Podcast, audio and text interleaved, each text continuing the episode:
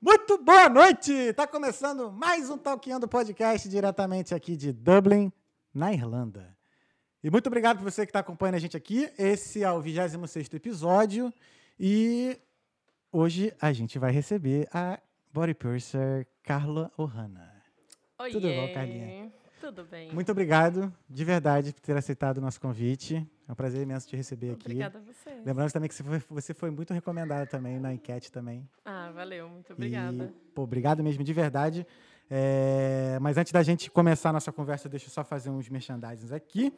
É para você que não se está chegando agora no canal e não se inscreveu, por favor, se inscreva no canal aí, manda esse, esse link aí para todo mundo aí que você conhece. Que o Talkando é uma conversa sadia, uma conversa salutar, sem, sem preconceito. A gente aqui recebe, escuta todo mundo e dá voz para todo mundo que quiser aqui vir aqui falar com a gente. Nossas redes sociais são Talkando Podcast, estamos no Instagram, na Twitch, no Facebook e também aqui no YouTube. E o, nós também temos os nossos patrocinadores, é, Bobizinho? Temos patrocinador hoje, estamos aí. E nós orgulhosamente queremos apresentar, que é a Aloha Supermercado, que é supermercado brasileiro, tá? Quando você for no supermercado brasileiro, vá lá na Aloha, Aloha Pode Supermercado. Estão apoiando a gente. Eles estão com uma promoção também de dois salgados e uma Coca-Cola por 5 euros. Olha, Aí, ó. Barato. 5 euros também. E o que mais? Da Aloha. Acho que eu esqueci. Ah, sim. Lá também tem pastel e também tem caldo de cana. Fresquinho, de na hora, cana. moído. Igualzinho na padaria. saudades, hein? Então, quiser aí um pastel, um caldo de cana, vá lá na Loja, que estão logo ali do ladinho ali da, da Seda College ali, ó, naquela curvinha ali perto da Párnia, tá ligado? Eu esqueci o nome da rua, é Riders Row. Isso. Tem, tem, isso, isso. E também, além da, da, da do supermercado, nós temos também a PC House. PC House, que é uma loja de computadores e laptops. Eles também estão com uma promoção aí de laptops aí super acessíveis a 120 euros, a partir de 120 euros, com Intel i3 e i5. Então, como o Bobzinho está aprendendo a programar, se você também está nessa situação e precisa de um computador, corre lá, que tem muito computador lá disponível. E se você também tipo, não estiver satisfeito com um computador né, desse, eles com certeza vão montar um super bom para você, porque os caras são feras. E também temos a Aloha Bike. Se você é delivery também, eles têm desconto pra gente. Eu falo a gente porque eu fui delivery. Olha. É, então a Aloha Bike está lá, sempre lá disponível para a galera. Tem desconto para estudante também. E aí, sempre que precisar aí dar um tapa na sua bike, precisar pneu furado, precisar trocar qualquer coisa aí, ó, corre lá na Aloha Bike que eles vão estar lá à disposição. Deu ruim aí? Não sei. Deixa eu ver. Não, não, baixa para Abaixar como? É, peraí, rapidão. Assim? aqui. Isso aí. Azul. Aí eu só aperto aqui. É que dá medo de quebrar os Ah, negócios não, não, aqui. quebra não. Olha, Aí, ó. sou Viu? boa em quebrar as coisas. Acho que só levanta só um pouquinho para isso, para ficar mais Aí, isso tá aí, boa. Nice. Então é isso. Aloha Supermercado é marketing ali, ó, Brasil Marketing Coffee. Isso, Aloha Brasil Marketing Coffee, PC House e, olha lá, Sales and Repairs Laptop e Aloha Bike também. Estamos aí. E é isso. Obrigado a todos aí os patrocinadores que estão apoiando e acreditando no Talqueando. E obrigado a você por estar aqui também. Obrigada ter acreditado. Carlinha, como é que estão as coisas, cara? Tudo certo. Prazer imenso, é a primeira vez que a gente né, se vê Que a gente se conhece. e se conhece, é. né? Tá feliz? Top. Tô, pô. Muito da hora. Legal. Eu lembro, Valeu. eu acho que a gente, eu vi seu primeiro contato, acho que você saiu, você seguiu a gente e começou a curtir um monte de coisa. Sim. Aí eu fui, dei um print, postei lá e agradeci. Aí tu foi e mandou mensagem, pô, quando quiser conversar, não sei o que. Eu falei, claro, claro, claro. É, maternidade e tal. Eu acho top. E É aí, sete legal. anos de Irlanda, né, que você falou? Sete aninhos aqui. Como é que foi? Como é que tá sendo esse, como é que, essa vida aqui? Cara, a Irlanda nos escolhe, né? É, literalmente. Eu vim Uhum. pra ficar seis meses. E aí, quando chegou aqui, tudo foi desenrolando de uma maneira muito Uhum. legal. Tipo, eu tinha trampo no Brasil ainda. Uhum. Aí larguei, larguei o trabalho, larguei tudo. Falei, agora vou, vou aprender inglês, depois eu volto. Uhum. Coisa de trabalha- seis mesinhos. Você já trabalhava no Brasil de com, Com piercing? piercing? Sim. Sim, já trabalhava com piercing, mas quando eu saí do Brasil, eu não estava mais fazendo só piercing. Eu estava trabalhando na decolar.com também, na Ah, época que eu trabalhei com turismo. E aí fazia piercing de finais de semana. Entendi. Mas sempre trampei com piercing, já tem um tempinho. E aí cheguei na Irlandinha e tudo, tudo foi fluindo, assim, Foi ó, fluindo. desde que eu cheguei aqui. As Mas assim, foi uma escolha mesmo a Irlanda ou caiu de paraquedas? Como é que foi assim? Na real, não. Ainda na mais pra real. ficar seis meses, né? É, na real, é, a gente escolheu Irlanda porque era o mais barato que tinha. E aí eu tava com a minha, com a minha melhor amiga e ela queria muito ir pra Austrália. Ah, tô... Só que daí não cabia no meu bolso. Entendi. Aí eu falei pra ela, olha, eu não queria fazer um intercâmbio sozinha, queria fazer com você, mas eu não tenho como ir pra Austrália. Aí eu falei, ah, vamos pra Irlanda então, que é mais barato, né? Tipo, na época era muito mais acessível tal. Aí a gente resolveu vir. Aí eu vim com uma melhor amiga. Ainda bem, porque senão eu não ia ter tido coragem. e foi que mês mais ou menos você chegou? chegou? Eu cheguei em abril. Ah, tava começando a esquentar. É, eu já. cheguei em Chegou abril. numa época boa. Chegou na Eu época cheguei. boa. Eu peguei, acho que, a, me- eu acho que é a melhor época pra vir, na real, né? Entre abril e, abril e agosto, Sim, sim, assim. ó. sim, é. Porque daí você não sofre tanto com o clima. É, mas depois também vem a realidade no final. Da...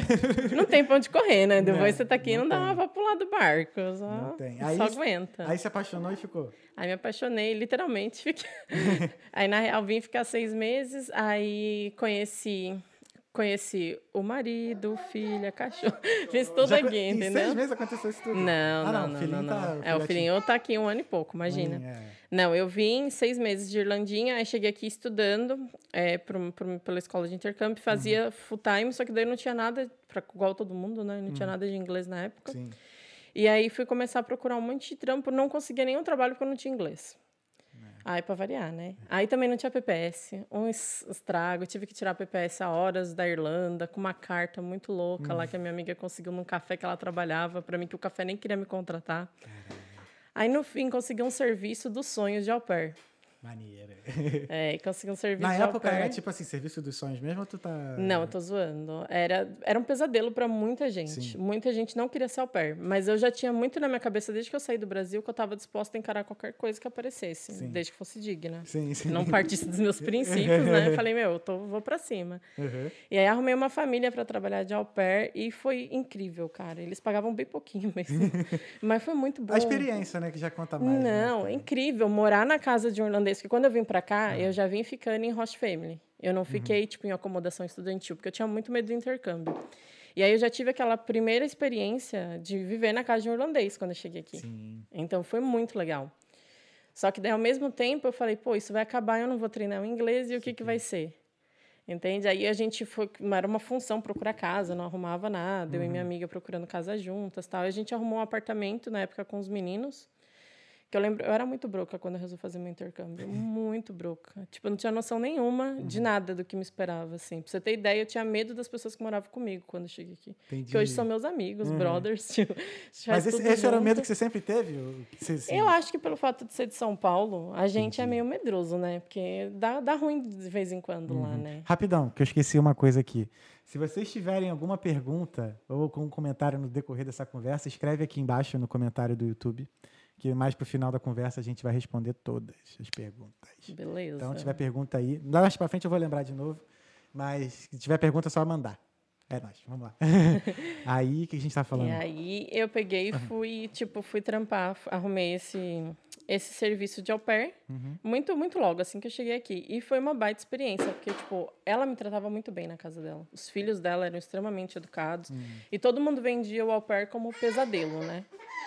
Olha, ó o choro. Oh, meu Deus, Ju. Oh, meu Deus, Ju. Essa é a vida, gente. É, aí tá vendo? Faz filho. Tá vendo? Tá vendo? Aí quem tiver filho pode trazer o filho pro Talkando, que a gente né? aceita as crianças tá vendo? também. As criancinhas são bem-vindas também. certeza, As crianças e os animais. Aí. Aí, no- morando aí, lá. uhum. Morei lá com ela, cara, foi muito legal, porque eu lembro que, tipo, ao mesmo tempo que foi um, foi um desafio enorme, porque assim, eu ganhava dois contos por hora, Uhum. Trampando com ela e tudo, só que ao mesmo tempo eu aprendi inglês, eu vivia na casa dela. Tantas coisas legais aconteciam que até hoje a gente é próximo, a gente é amigo. Tipo, eu tive Uhum. Pô, meu neném, ela mandou presente lá pra casa. A gente que só não se vê ainda por causa do lance da, do vírus e tal, né? Uhum.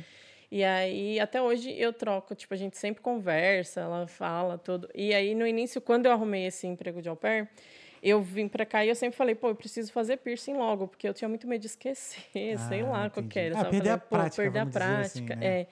Aí eu comecei desesperadamente a bater na porta de vários estúdios. Isso aqui. E aí eu peguei e consegui o estúdio de uma brazuca na época. Aí consegui no estúdio de uma brazuca Demorou Adri, muito para conseguir? Duas semanas, na real. Pra eu conseguir o contato do estúdio. Pra eu Entendi. entrar e trabalhar dois meses. Eita, levou um tempão, hein? É, mais ou menos. Porque daí eu tive a função de estudar, não tinha tempo para Entendi, trabalhar. E aí eu arrumei o au pair, que, tipo, era o emprego dos sonhos. Por quê? Que eu chamo... Eu, pra mim era o emprego dos sonhos. Eu não tinha grana pra pagar um aluguel. É, isso é uma vantagem, né? Então, morar num negócio, ter certeza que eu consegui ficar aqui, Uhum. era sensacional. Porque eu sabia, pelo menos, eu tenho o dinheiro da casa, das contas, né? Tá É, depen- pago. dependendo da família que trabalha, é uma puta casa, um puta quarto. Sim, suíte, não, né? eu tinha. Tinha uma suíte da hora, eles oferecendo do bom e do melhor. Tipo, eu nunca tive problema, não. Uhum. Graças a Deus, porque eu vejo várias histórias ruins aí, mas o meu au pair foi sensacional. E aí comecei a trabalhar em paralelo já com essa brazuca, na época, Adri, no estúdio dela. Só que é, eram, tipo, muitos clientes eram meus mesmo, que eu já tava, tipo, captava cliente o tempo inteiro. Eu ia, meu, trabalhava, fazia vários tipos de trabalhos aleatórios, assim. Fazia uma faxina num lugar, cuidava de crianças do outro, vários trampos. Eu, piercing, de paralelo. Aí fiquei trabalhando com ela um bom tempo. Aí depois ela teve que ir embora para o Brasil, tal, saiu do estúdio e eu comecei a buscar outros estúdios. E aí eu não parei mais. Aí, aí foi da hora, porque eu lembro que eu não tinha inglês ainda o suficiente. E as pessoas chegavam no estúdio, eu trabalhei no estúdio irlandês, elas chegavam no estúdio para fazer piercing e eu falava, show me the picture, para ter certeza que a pessoa não ia chegar lá e pedir um piercing no nariz e sair com um mamilo, entendeu? Entendi, entendi. Porque eu não, tipo, eu sabia o nome dos lugares de piercing tudo, mas Ah, eu morria de medo de dar ruim. Eu Saquei. falava, meu, eu não entendo inglês direito. Vai que a pessoa entra e pede uma coisa, né? Uhum. E sai com outra. Aí foi top. Trabalhei aqui para muitos estúdios de piercing. Foi Uhum. muito legal. Consegui conhecer muita coisa. E aí, tipo, desde que eu cheguei na Irlanda, eu nunca consegui, desde, desde o início, viver só de piercing, né? Então, eu sempre fazia piercing aos finais de semana. E dias de semana eu tentava ter salários regulares. Tipo, eu trabalhei na UCD como cleaner, trabalhei como floor staff, fui ao pair. E depois eu consegui um puta job também de minder, que era para levar, as- tipo, você levar as crianças para tudo que é canto, ganhava mó bem. Era Ah, uma família mó rica. É, era da hora. Sério, era muito legal. Tipo, eu ficava assim, ó. Todas as babás que trabalhavam, as minders que trabalhavam Uhum. na região que eu trabalhava, tudo chique, tinha carro. Tal. Era um rolê que eu nunca imaginava, assim, ó. E as- ninguém ganhava menos de 17 por hora, não. Tem umas babá de Cuidando luxo. Isso é criança. babá de luxo, né? Babá de luxo. E é sensacional, assim. Você não faz muita coisa quando você é babá de luxo. Você só leva as crianças para um lado para o outro. Natação, tal, tipo, vôlei lá nos negócios. Eu falava, meu, tênis e não sei E o quê. tem Eu muito falava, disso, né, aqui? Tem. Caralho. Pelo menos na época que eu fazia, tinha. Foi o quê? 2018? Ah, não é tão longe assim, não. né? Não. Então tem, com É. certeza. Um ano antes da pandemia. Não, É. tem ainda assim. Né? Ela não empobreceu, pô. Não, só, só enriqueceu, Só enriqueceu. né? Só enriqueceu. Mas Exato. Como é que começou essa pira de, de, de focar no piercing, assim? Porque, assim, é o, é o, é o- acho que o piercing e a tatuagem são bem, assim, juntos, né? Sim, estão juntos há muitos anos Uhum. já. Na real, é bem conectado. Só que o que acontece? É, no Brasil, a minha família já tem estúdio de piercing e tatuagem. Há muitos anos, desde que eu era, tipo, de uns 12 anos de idade, ou menos. Eu era bem novinha. Uhum. E aí, meu tio uma vez estava precisando de uma recepcionista para o estúdio dele. E eu precisando de um emprego. eu falei, por que não, Junta né? a fome com a vontade de comer. Exatamente. E aí eu comecei no estúdio como recepcionista, só que eu era muito tímida. Entendi. O cliente chegava no estúdio e eu ficava na vitrine, assim, morrendo de vergonha de falar. Aí um dia meu tio falou assim: ah, você tem que começar né, a desenrolar, senão eu vou ter que te demitir, contratar alguém que fale. Aí eu chamei meu primo e falei: ah, eu não quero perder esse emprego, não. Vai, me ajuda a falar com os clientes, que eu preciso falar com as pessoas. Entendi. Você tinha quantos anos? E aí, 12, 13. Pô, maneiro. Começou, Era bem começou, novinha. É, começou a ser... É, era bem novinha. Mas eu já trabalhava antes também, já tinha Ah. cuidado de umas criancinhas, sempre trabalhei muito. Então, com que idade você começou a trabalhar, na real? Eu acho que eu comecei a trabalhar de verdade com 12, Sim. que foi quando eu era babá de uma vizinha. Aham. Fazia uns bordadinhos também. Sim. Acho que isso é meu aqui. Você faz uns bordadinhos também.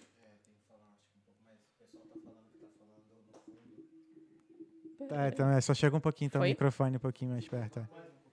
Ah, sim. Isso, isso. Acho que agora tá perfeito. Beleza. É, vamos ver.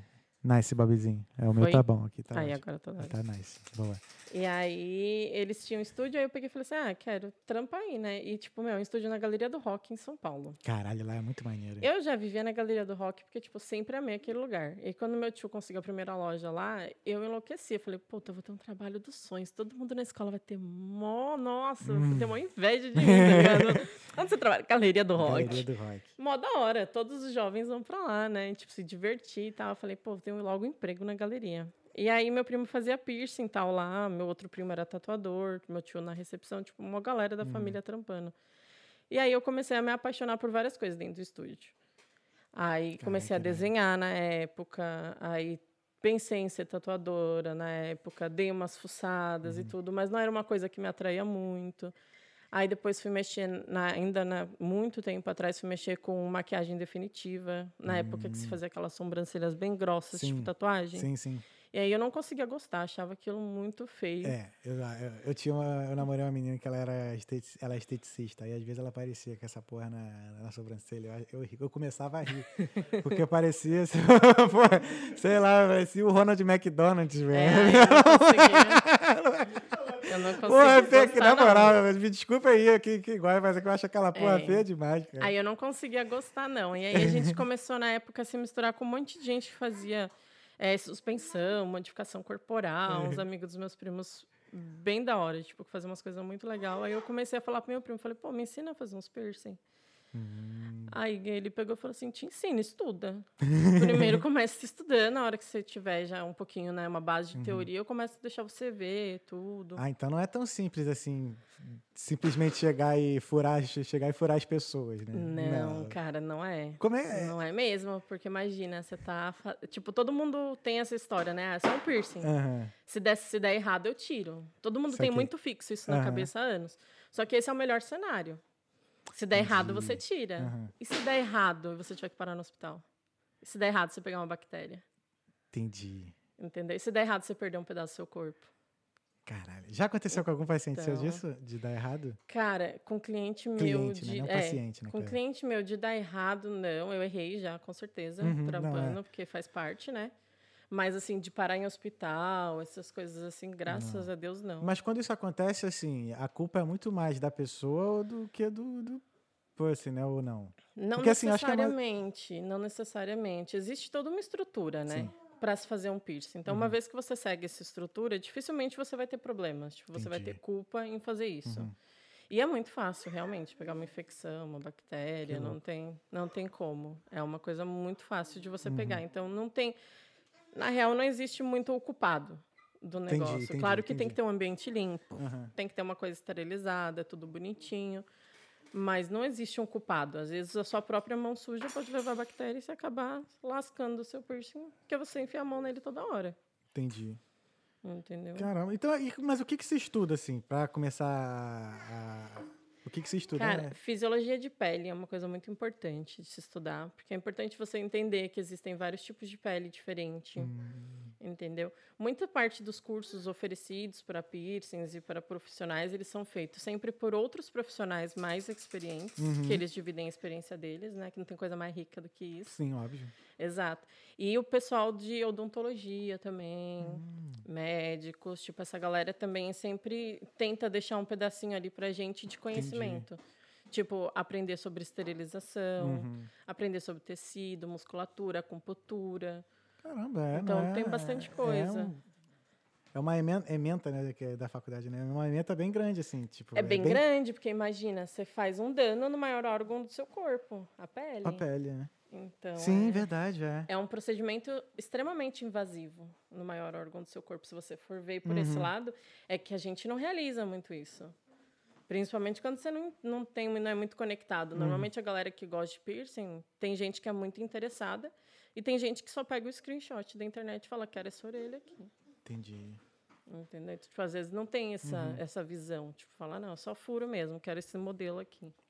É, eu não. é, Agora você me fez lembrar quando. Quando foi que eu furei, né? Tipo, acho que foi em 2012.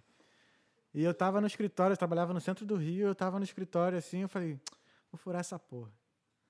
Aí eu fui, tipo, eu pesquisei no Google rapidão, assim, onde é que tinha um. Né, uma, Piercing perto. É, um piercing perto e tal.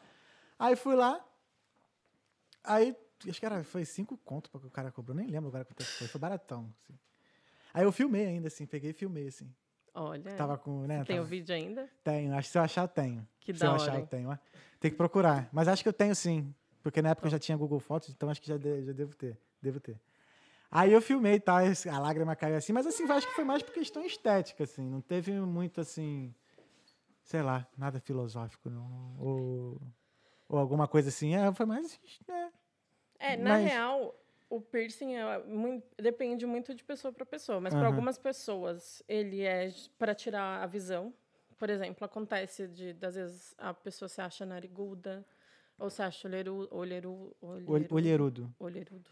É, É, ou se acha Orelhudo. com a orelha Orelhudo. grande. Orelhudo, é. Orelhudo. Orelhudo. Obrigada. e aí ela pega e fala: ah, eu vou mudar o olhar. Vou fazer um piercing aqui que essa vai parar de ser a orelha grande, vai ser a orelha do piercing. Entendeu? Hum. Vai mudar o olhar. Tipo, às vezes eu pego, tipo, pessoas que fazem cirurgias plásticas. E, tipo, ah, eu fiz uma cirurgia plástica, ela teve algum dano, não ficou 100% do jeito que eu queria. Então, vamos fazer um piercing em cima para mudar o olhar, para não notar aquela cicatriz, e notar o piercing. Interessante.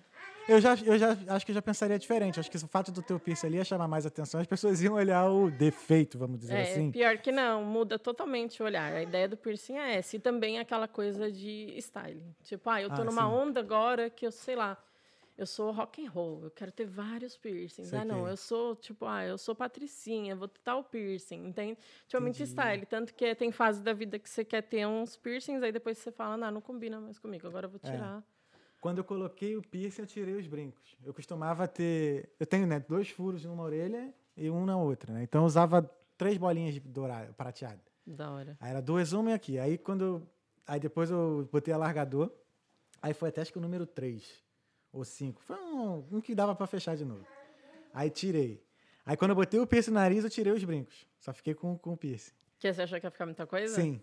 Aí achei. Aí foi agora. Que, foi o quê? Foi quando? Foi depois que eu. Que eu botei as tranças. Que aí eu botei os brincos de volta. Ah, fica da hora. Que parece o brinco, né? Que parece alargador, né? Que você Top. falou que é alargador Um falso, largador né? fake, é, da hora. Aí eu tô nessa fase agora.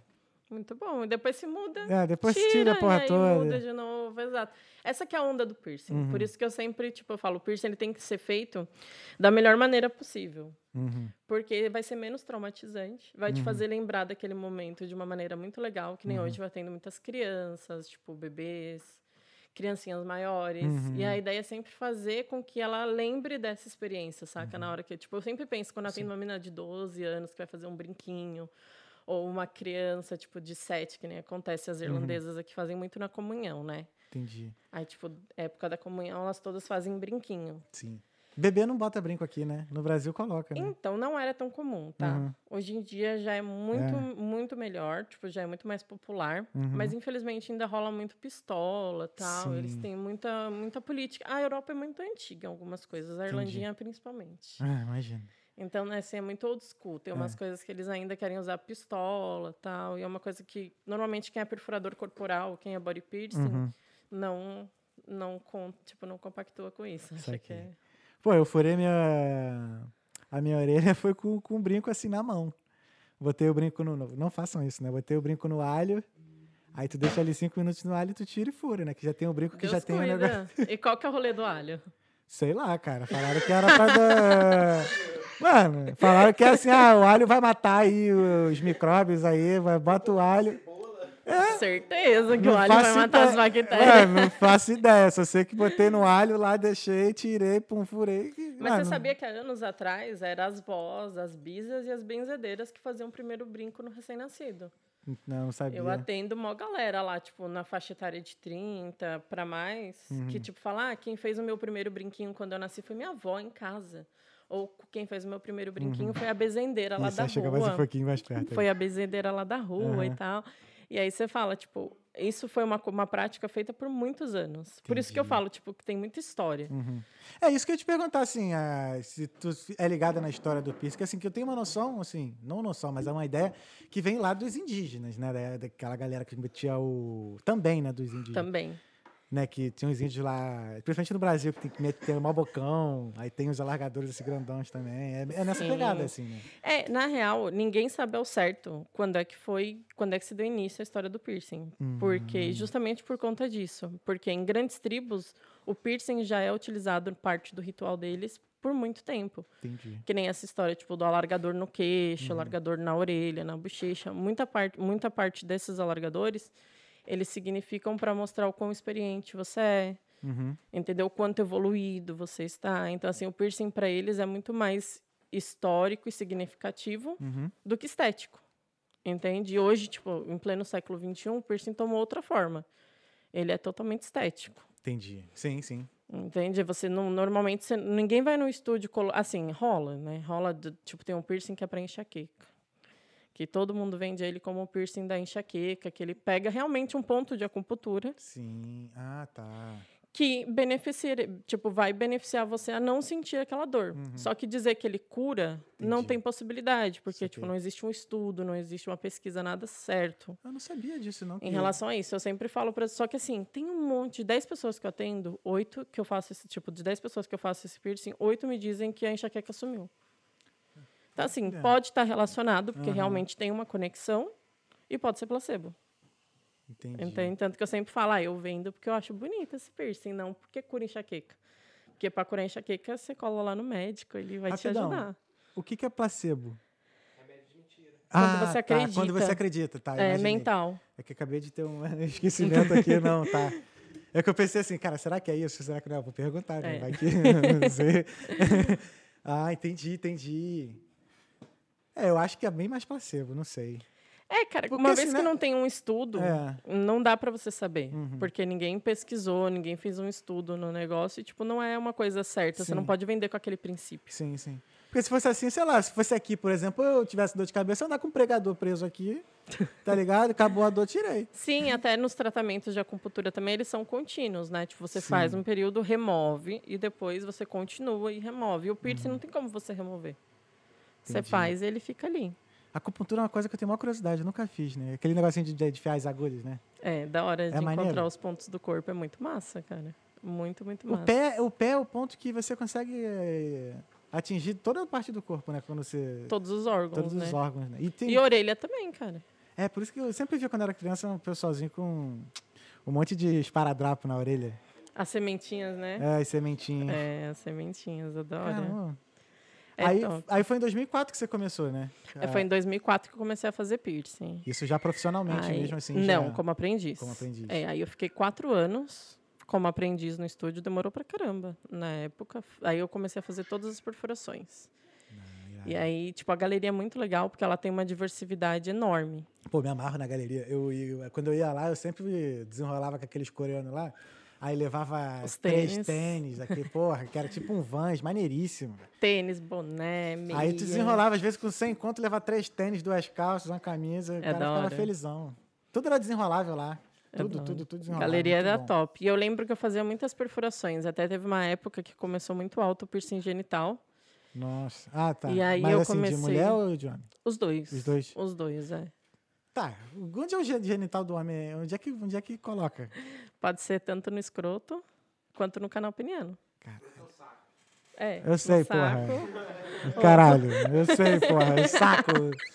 No saco. Mas caralho, mas aonde no saco, velho? Embaixo das bolas. Você levanta assim, embaixo. Ah, no campinho? É, no campinho. No Eu não sei. campinho, não, no campinho. tá ligado? É, pô. O Ah, campinho, então. aquele ali é o famoso campinho. Ah, é de- tá. ali entre o saco e o cu é o campinho. É, dá pra pôr um ali. Fica super bonito. Conhecido como perinho. O- Como é que é? Conhecido como perinho. Perinho? Muito bonito, isso aí. Perinho. Períneo. Tá, períneo. Aí já é anatomia, já é outro. Vem cá, neném, vem cá, vem cá. É, Não, mas, é, mas é popularmente conhecido como campinho. é, campinho. entendi. Não, não conhecia essa expressão, não. É nova Aí- pra mim. É, não, é, tá louco. né? E na cabeça da glande. na cabeça da, e na cabeça da, da- né, da- do negócio, tem gente que pede? Tem. E dá pra fazer. Caralho, não... é muito doido, velho. Não- Dá dos dois jeitos. Caralho, velho. Não, mano, eu fico. Caralho, velho. Ah, gente, para, vai. Não, cara, não dói. só. Não, é porque tu não tem um pau, porra. Quando, quando tu aperta assim já. Porra, tu aperta assim, já, já dói pra caralho. Imagina tu furar aquele. Não. Tá, mas Mas não- o piercing tem os seus benefícios, gente. É tanto estético Sim. Ah, quanto tá. fisiológico. Tá. Então explica Tá, isso aí. então como é que- assim, nem sempre, tipo, existem alguns piercings genitais, por exemplo, tanto masculino quanto feminino, Uhum. que você faz por questões de estética, porque você quer mostrar. Uhum. E existem os que têm efeitos fisiológicos, que eles vão te causar algum benefício. Por exemplo, tem piercing feminino para mulher, que pega em cima do clítoris. Hum, Entendeu? Por que, que ele pega em cima do clítoris? Para que qualquer contato que aconteça ali aí estimula. estimule o prazer da mina. Às vezes Entendi. eu já tive clientes tipo, ah, não senti prazer a vida inteira. E depois que eu fiz o piercing, minha vida mudou, minha vida sexual é outra. Que irado, não tinha... Entendeu? Porque tem pessoas que têm dificuldade, às vezes, de alcançar a sensibilidade de uma maneira. Hum, E essa é uma delas. Olha aí, ó. Entende? É uma possibilidade. Entendi. Nossa. Hã? Agora vai ter de geral, vai ter de gente botando piercing aí, ó. Não, imagina aqueles casais assim de 30 anos, aí a mulher chega com o piercing lá, por que que você... Porque eu nunca gozei, filho. Nossa. Caraca, que merda, cara. Pô, que irado, cara. Aí, é. então, aí você nunca... E aí eu comecei a fazer todas as perfurações, ainda Uhum. em São Paulo, na época. Eu trabalhei bastante tempo na galeria com a minha família, com os meus tios, com os meus primos. Uhum. E todo mundo é lá de Diadema? É, só, não, minha só nasceu? família é. ga- Cara, minha família é uma parte nasceu em Pelotas Uhum. E a outra é pernambucana. Não, então que nem eu. Só que É. meu pai é assim, meu pai de pai é de Santa Catarina, minha mãe é São Paulo e Maranhão. Então, tipo, eu digo que eu sou um vira-lata brasileiro. É, Estamos aí, Então, no mesmo isso aí, barco, é, isso vira-lata, aí. É, é isso aí. Estamos aí, porque não tem muito. E aí eu, eu nasci em Diadema, nasci Uhum. em São Paulo, que a minha mãe saiu de Pelotas acho que com 18 anos e foi embora para São sim. Paulo. E conheci meu pai pernambucano lá. Legal. E aí, tipo, eu trampei na galeria um tempo, Uhum. aí depois a minha mãe ficou pesando, porque na época, quando eu trabalhava com piercing, é, tipo, há muitos anos atrás, isso em 2000, eu posso falar 2004, entre 2000 até 2010, mais ou menos, você falar que você era body piercing, os outros voltavam para você, tá, mas você não trabalha. Sim. Você É não vai nem co- estudar, menina. Isso não tem futuro. Isso é coisa de cadeieiro, de gente bandida. É que nem quando tu era dançarino de, de hip hop e tal. Mas tu não faz outra coisa, não? Isso vai ser trabalho? Exatamente. É, então era uma coisa muito difícil, assim, de você acreditar que um dia você ia conseguir viver disso. Uhum. Tipo, ah, será que vai acontecer? Só que eu sempre amei. Tipo, simplesmente eu me encontrei na modificação corporal. E no piercing eu tive a chance de trabalhar com várias coisas diferentes. Até Tipo eu me encontrar. Ah, tipo, eu trabalhei com implantes também. Hum, de colocar implantes nas pessoas. Trabalhei fazendo sutura de orelha, que ainda faço até hoje, eu mantive. sim, sim. É, eu fiz um período também, eu fiz escarnificação, que é como se Que fosse que a é tatuagem, só que com machucadinho, sabe? É o scalp, que você vai Caralho. abrindo a pele. Eu cheguei a fazer algumas também, porque eu queria me encontrar, eu queria descobrir, tipo, dentro do mundo do piercing da tatu, o que, que eu amo. Cara, como é que, como é, que é essa tatuagem aí? É, é a mesma coisa que você ter uma cicatriz, você tem um scar. Aí você vai machucando, vai- você vai abrindo Machuca o ferida mesmo. tecido, isso, para que ele vire uma. que ele crie uma queloide, uma Uhum. camada grossa, e essa, em vez de você ficar com um desenho, Você fica... você fica com uma cicatriz do desenho. Que louco.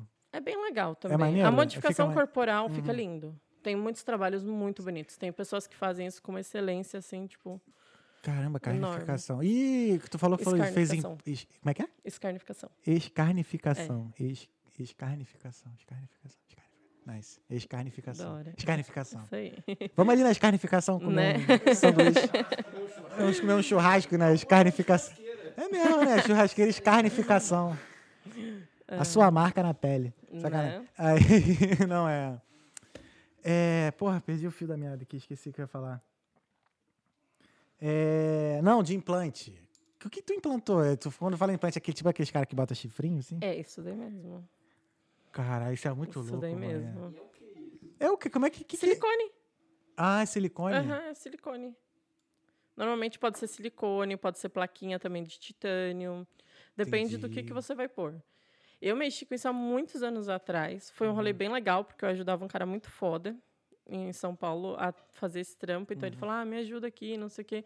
Aí eu fiquei um período com ele fazendo isso. E, tipo, eu gostei. Uhum. Só que eu não me encontrei também, não era uma coisa que eu me imaginava fazendo, até porque depois, algum, tipo, alguns anos depois, a gente teve alguns amigos que eram da nossa idade Uhum. e eles se modificaram muito na Entendi. época. Tipo, é muito jovem, você fica muito excited com o Uhum. negócio e quando você vê, você se muda muito. E alguns deles tiveram, tipo, cenas de depressão e tudo, porque mudou muito a identidade. E aí Sim. muda um pouco, você se perde um pouco do que você está enxergando, Aham. sabe? Em algum momento. Aí aquilo meio que me assustou. Eu falei, ah, acho que eu não quero ah, ser, tipo, ah, mudar tanto os outros, Uhum. sabe? Não por esse meio. É tipo cirurgia plástica, piercing demais, tatuagem demais. Às vezes a pessoa perde um pouquinho a, Sim, sim. a sua própria identidade. Pode vir se chocar com si próprio, sabe? Aí meio que É. eu não queria ser responsável por esse rolê. Aí eu comecei a ver o piercing de outras maneiras, tipo, Uhum. sempre pensando, sempre inovando, mas tentando ver, tipo, o que mais eu posso fazer? Entendi. Já teve, assim, Entendi. vezes que você recomendou a pessoa não pôr o piercing? Ah, pra cacilda. É. Até hoje, o tempo inteiro. O povo, eu tenho um estilo de trabalho muito diferente. Tipo, é? hoje que eu tenho um estúdio privado aqui em Dublin, que eu trabalho pra mim, Uhum. eu esco é mó bom porque eu consigo escolher o jeito que eu acredito ser o certo de trabalhar. Sim. É diferente quando eu trabalhava para um estúdio comercial. Quando eu trabalhava para um estúdio comercial, o estúdio quer fazer o dinheiro. É, o estúdio, quando você diz estúdio comercial, é quando você trabalha para uma outra pessoa, isso, um estúdio de uma outra Isso. pessoa, assim. Exato, entendi. exato. Porque daí, tipo, tem gente que isso é, é, é o dinheiro mesmo, né? Uhum. Porque é um estúdio enorme, são, tipo, vários funcionários, você precisa fazer virar. Então, nesse momento, você acaba tendo que pensar, tipo assim, ah, o estúdio quer que você faça 70 piercings por dia. Even você não saiba o nome da pessoa que você atendeu, faça 70 piercings por dia, esse é seu trabalho. Caramba. Entendeu? Já no, no meu estúdio, tipo, é diferente. Eu escolhi, tipo, é que nem uma coisa que acontece muitas vezes. Você chega num estúdio, ah, vou fazer seis piercings. Aonde? Aqui. E aí os caras, tipo, às vezes, muitas vezes, porque tem que girar, tem que capitalizar, fala, não, beleza, senta e faz os seis piercings. Hoje, eu estudando muito sobre tecido, sobre pele, sobre cicatrização e tudo mais, hoje eu acredito que a gente não pode fazer mais que duas perfurações e é isso. Entendi. E quem cola lá no estúdio faz tudo aos pouquinhos, de acordo com o que o corpo vai Uhum. curando. Porque hoje eu tenho um conhecimento, claro que a idade traz, né? Aham, aham. Mas assim, eu tenho um conhecimento também que o seu corpo, para o seu corpo não faz diferença. Você pisar num prego, sujo agora ali fora, Uhum. ou você ir no meu estúdio, tudo limpo, esterilizado, e fazer um piercing comigo. O seu corpo ele vai entender da mesma maneira. Tipo, precisa ajudar ele. Entrou um negócio estranho aqui. Entendi. É, Exatamente. Um estranho Tem um corpo estranho aqui, preciso ajudar ele. Entendeu? Então, Entendi. tudo vai passar por um processo inflamatório. Tipo, tudo vai passar por Uhum. um processo de cicatrização. Não importa se vai ser o prego sujo ou o piercing bem feito e no Uhum. Entendi. estúdio limpinho. O prego, assim, só agora uma pergunta assim. a diferença. Fala, Ah, fala, não. A pode falar. diferença não, a A diferença? diferença é que você tem mais riscos, né? Entendi. Então, tipo Assim. assim, pisando no prego, você pode ter o tétano. É isso que eu ia perguntar. Você o tétano ele vem ter- na hora, assim? Por exemplo, de um prego enferrujado? Ele... Não, né? não necessariamente. Às vezes você pode pegar. Isso é uma coisa muito importante você perguntar. Aham. quase, muitas das coisas, dos efeitos do piercing não rolam na hora. Eles podem rolar Hum. anos depois, meses depois. Perfurações mal feitas, por exemplo, Entendi. tipo infecções. Essas coisas elas acabam sendo mais rápidas, normalmente de Aham. 7 a 15 dias, mas tem um monte de doença, tipo até HIV, essas coisas, se você Caramba. fizer num lugar sujo, num lugar que não é recomendado, você pode também vir pegar. Não tem o que fazer. Que louco. E aí você descobre uma cota depois, né? Hepatite. Hepatite. Que louco. É. É, tem muita doença, muitas patologias, né? Tipo, você pensa, dermatite de pele, tipo, um monte de coisa que você pode vir adquirir, às vezes, por conta de uma coisa suja. Mas, no geral, de dentro para fora, o seu corpo sempre entende como um organismo estranho. Então, tipo, ele fala, meu, tem que tirar isso daqui, tem que ajudar ele a curar. Então, Entendi. É. É, tem que ter cuidado mesmo. Eu lembro que, pô, quando eu botei isso aqui, ela tinha que ficar com água oxigenada o tempo todo aqui e fica rodando pra ele não ficar grudado. é, isso daí faz muito tempo mesmo, porque hoje em dia não pode mais nem oxigenada, nem rodar. Sério? É, Aí, ó. Feio. Já da época, mudou. Da época que o nariz caía, filho. da época do ronco. Da época do ronco. É, 2012. Ah, nem 2012, é. tanto, Não tem pô. tanto tempo, não. Não, é, não tem muito, não. Porra, mas era uma merda na hora de tomar banho que tu esquecia, viado. Aí tu passava a toalha na cara. Puta merda, velho. E era. O primeiro piercing é a, é a bolinha, né? Não é, o, não é a argola, né? É primeiro é só aquele. A É, pedrinha. antigamente não podia pôr argolinha de primeira. Agora Hoje já pode. Já, dá. Pô, já, já evoluiu. existe uma. Já, já evoluiu já. Já existe uma que dá, já. Mas é maior argolão, né? Não, Mas- não seria tão Não, pequeno. pô, dá pra pôr. É? Tem, tem, tem, tem. Tem de tudo. Hoje o piercing é muito estético, né? Uhum. Tipo, ele é mu- muito voltado pra estética, essas orelhas lindas, tipo. É muito mais sexy também, Uhum. se você for parar pra pensar. Tipo, piercing no mamilo, antes era só aquele piercing reto. Hoje em dia dá pra fazer cruz no mamilo, dá pra fazer piercing Cruz, cruzado. cara, eu nunca vi. Dá pra Eu fazer sempre vi argola ou legais. reto. É, não, hoje dá pra fazer um monte de coisa legal. Existe o piercing interno também, chamado de microdermal. É aquele que fica meio que preso assim? Ah, um amigo meu tem. Eu acho esse piercing feio pra caralho. Sério, eu acho uma gracinha. Sério. Depende da pessoa, é, depende do estilo. E nesse meu amigo eu acho Ah, feio. bochecha pra dar covinha, né? É. Muito antigo. Esse é. Quando, não, eu já te- pensei em botar um piercing aqui no meio do queixo. Eu já aqui. tive, ó, minha marquinha aqui. Ah, esse aí mesmo. Aí só que um amigo meu botou, aí ele ficava assim toda hora, né? Mordendo essa porra. aí eu falei, ah, mano, não vou ficar assim não.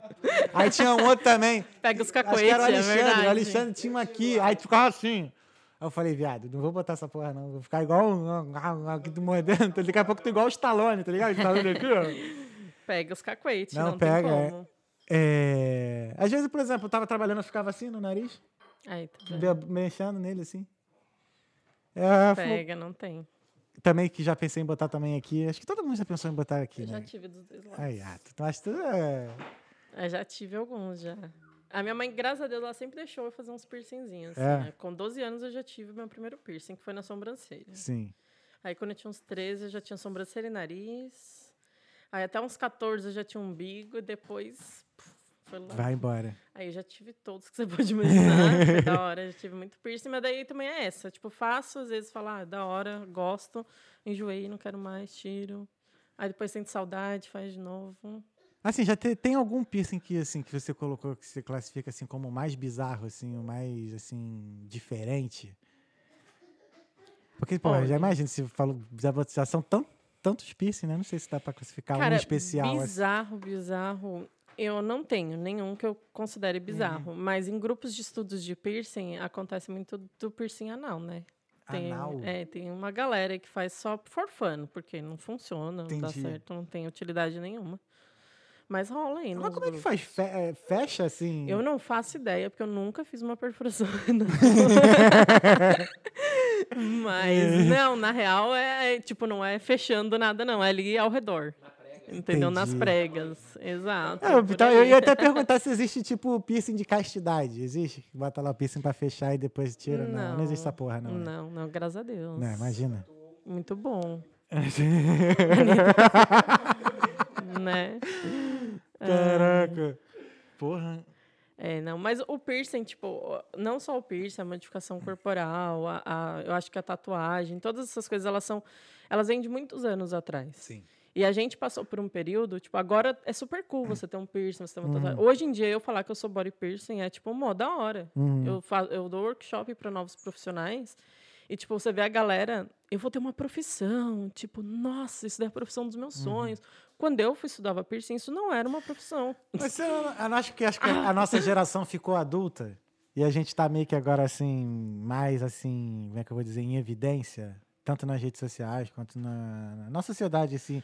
Pode E essa também. mentalidade tá, tá mudando de um, de um tempo pra cá? Porque, por exemplo, até mais ou menos 2011, foi em 2011 que eu fiz o intercâmbio nos Estados Unidos. Até 2011 eu achava estranho atendente de, de, de loja ter tatuagem. Foi quando eu cheguei na Best Buy pra comprar minha câmera, o maluco tinha tatuagem daqui até tudo. E me atendendo normal, falando normal.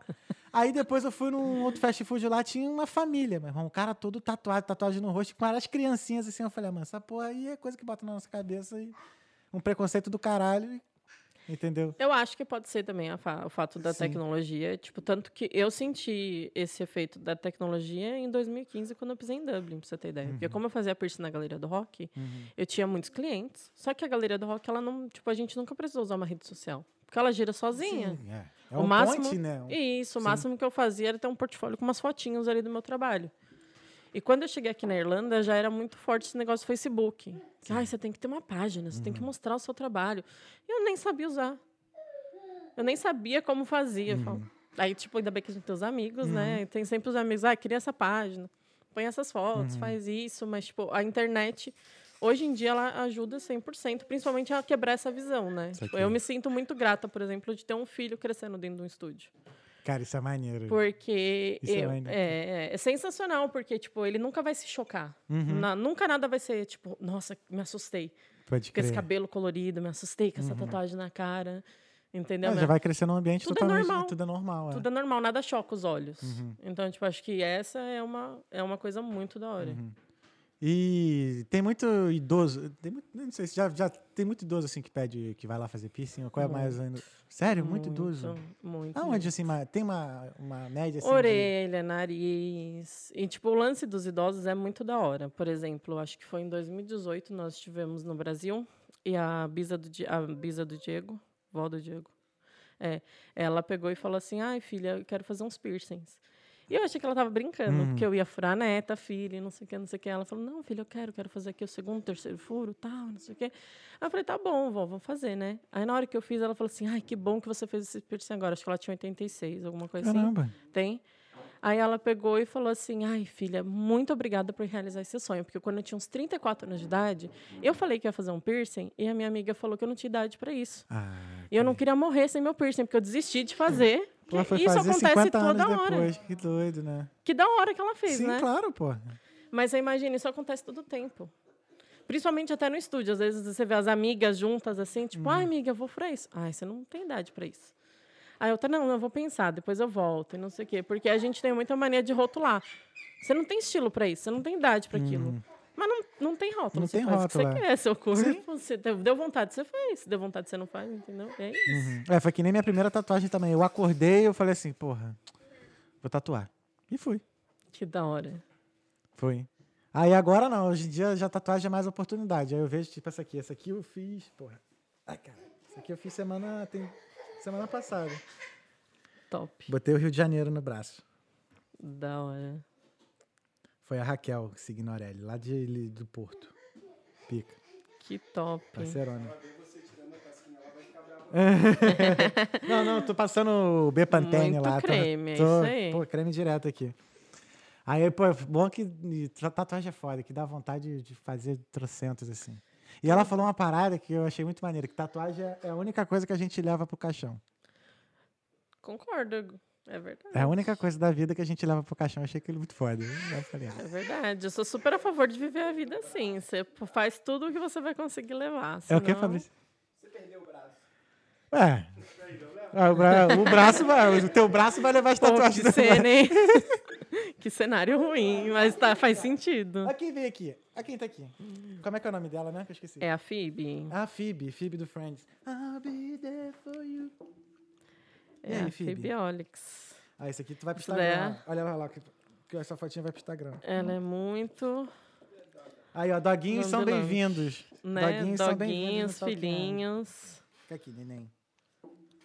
E aí, quanto tempo foi até tu pegar a tua loja mesmo? Como é que foi essa, esse processo todo? Cara, foi muito trampo. Eu sempre, como eu te disse, sempre tive que ter o meu trabalho, meus trabalhos Uhum. fixos, né? Que eram tipo, todos os meus serviços paralelos de babá, faxina e tudo. Uhum.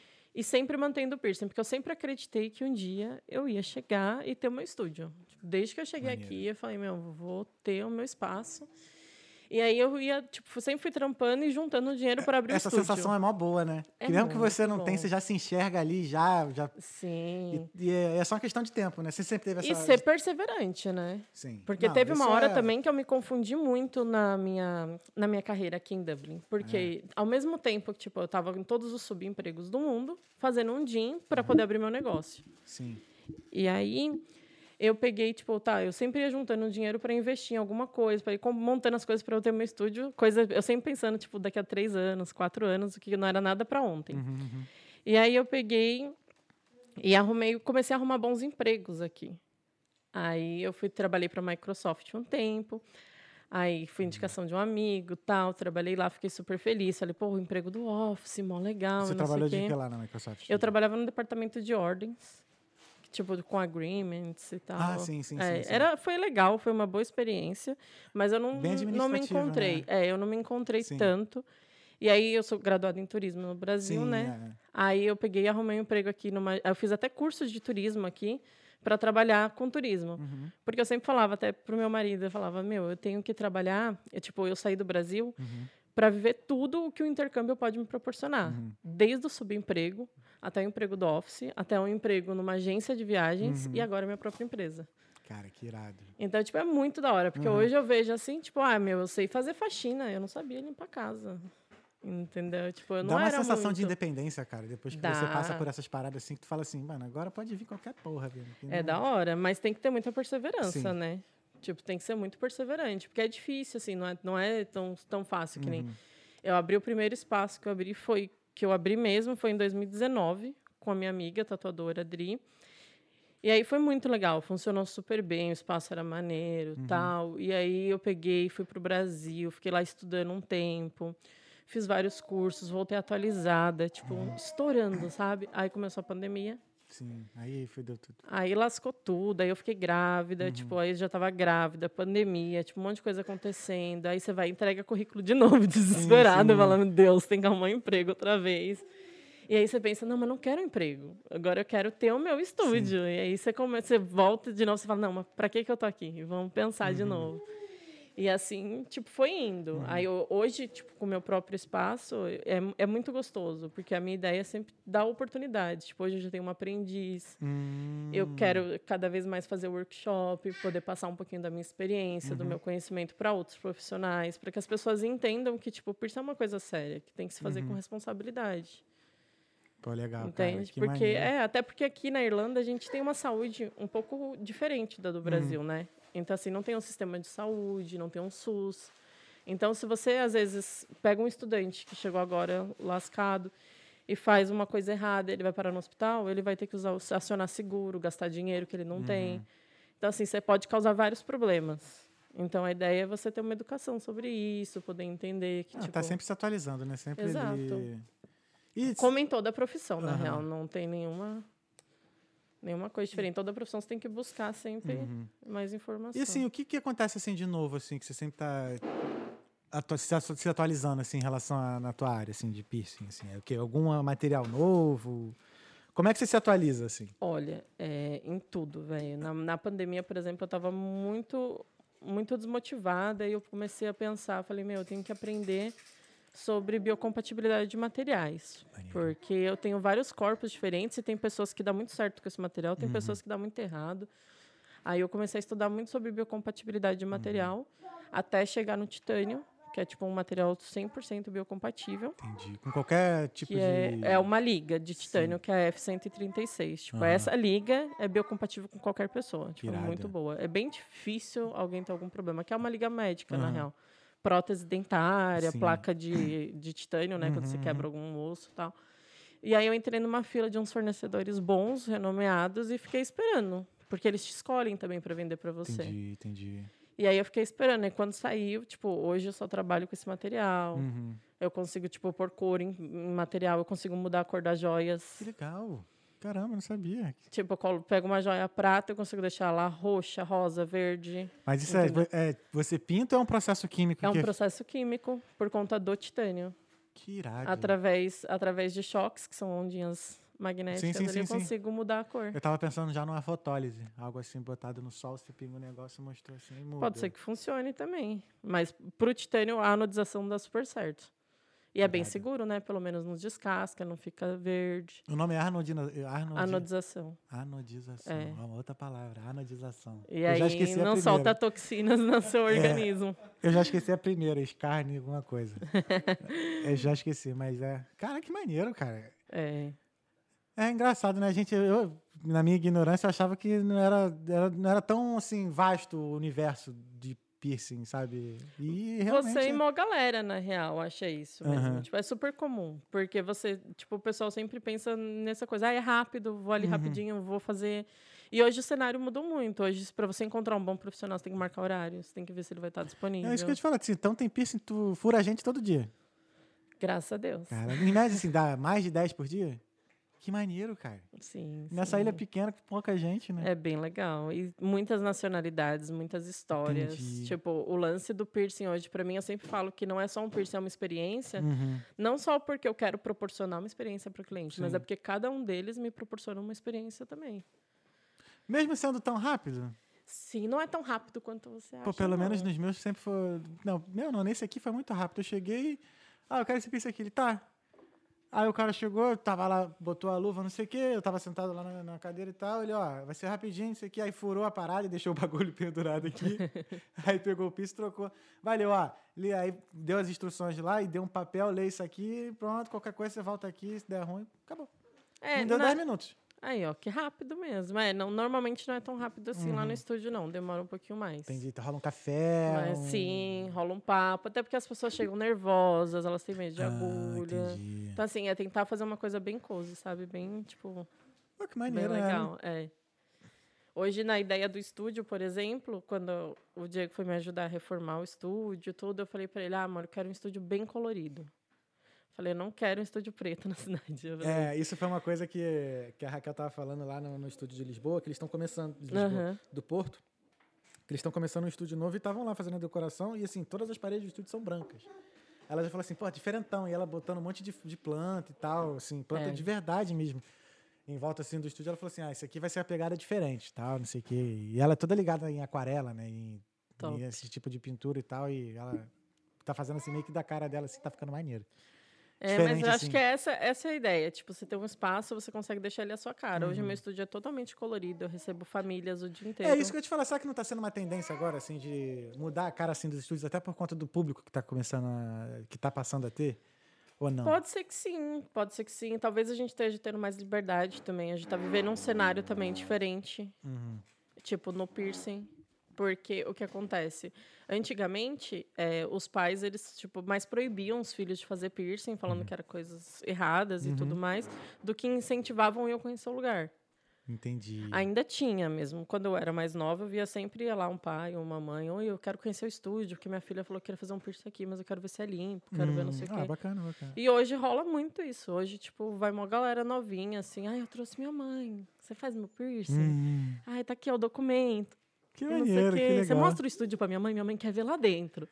Porque se ela não vê que é limpo, ela não vai deixar eu fazer. Aham. Ah, maneiro, cara. Então, tipo, é maneiro. sensacional, cara. Aí já chegou já do filho levar o pai e o pai fazer também, ou eh, levar a mãe, assim. Todo tempo. Eu furo orelha Que de recém-nascido, né? Eu faço Aham. brinquinho de recém-nascido. E às vezes as mães vão com as filhas e fazem segundo furo. Que legal. fazem cara. mais um piercing. Às vezes as meninas vão fazer na comunhão também, aqui, Uhum. muito comum nos irlandeses. É, as meninas vão fazer o primeiro furo, a mãe vai lá e fura o umbigo também, Uhum. fura a orelha. É super gostoso. Porra, que legal. É, o piercing é massa, cara. Tipo, a- É. a modificação corporal em si é muito legal. Uhum. Muito, É. muito legal. O piercing é considerado modificação corporal? Porque assim. É. Uhum. Porque, sei lá, pra mim parece que não muda, assim, exatamente o seu corpo, né? Isso na minha cabeça, óbvio. aham. Mas, pô. É... Não, eu entendo o que você diz. Só adiciona um Só adiciona detalhe. um- é, uma, uma alegoria, vamos dizer assim. Exato, um detalhezinho ali. Um Não, mas muda, muda bastante. E com a maioria, a maior.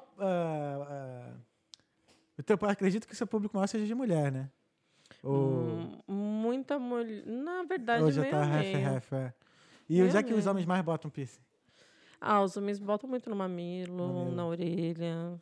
E a mulherada também é no umbigo, acredito que seja no umbigo. né? Não. Não? Orelha. Orelha. Orelha, nariz. Ah, é, pode crer, é. Rostinho a gente faz bastante também. tipo, Rostinho. é, tipo sobrancelha, nariz, septo, Ah, sim, sim, lábio. sim. Hoje em dia voltou muito também.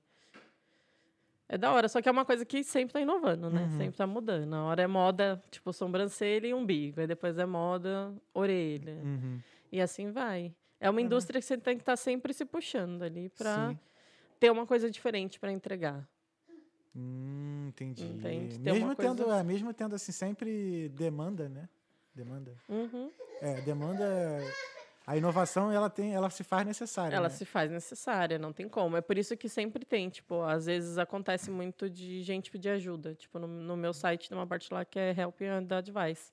Hum, É gente que às vezes fez piercing num lugar X e vai lá me pedir ajuda, porque não se sentiu confiante, porque não gostou 100% Uhum. do lugar, e aí veio, tipo, minha experiência, minha bagagem, vai lá pedir ajuda. entendi. Algumas vezes eu consigo ajudar, e aí dá boa, algumas eu tenho que mandar para o hospital Caramba, velho. e não tem o que fazer. Pô, Mas quando manda pro hospital, a situação tá bem crítica, né? É. Assim, caraca. Nossa, É. eu não consigo imaginar como é que seria, assim, pra ir pro hospital por causa do- de um piercing, assim. Ah, É porque também é inflamação, né, que você falou, né? Bactéria, essas coisas Sim, assim, tem né? muitas coisas, muitos agravantes que podem, tipo, te, te levar realmente para o hospital. Tem uma febrite, tem Uhum. uma infecção, tem muita coisa que pode rolar. Porra, mas é. Cuidem, cuidem da porra do piercing e obedeçam o que ela falar. Né? É, e é que é essa vida de empresária no ramo do piercing? É, assim, o problema é que tem demanda pra caramba, mas como é que foi, assim, abrir a empresa aqui? É, eu acredito que primeiro, assim, do momento todo que você trabalhou, né, pro, em outros, outros offices, vamos dizer assim, Uhum. você criou a sua clientela, né? Então, chegou a, Como é que foi esse processo, assim, de... Sim, sim. Na real, eu sempre quis trabalhar para outros estúdios, porque eu era body piercing no Brasil. Uhum. Então, assim, regulamentação, estilo, tudo. Eu não tinha noção do que, que era, né? Eu não sabia nem inglês. Sim, sim. Imagina as leis do piercing Uhum. na Irlanda. Você né? levou quanto tempo do. Né, tem os seis meses que você né, passou. que Você veio, não, você veio pra ficar seis meses, mas Sim.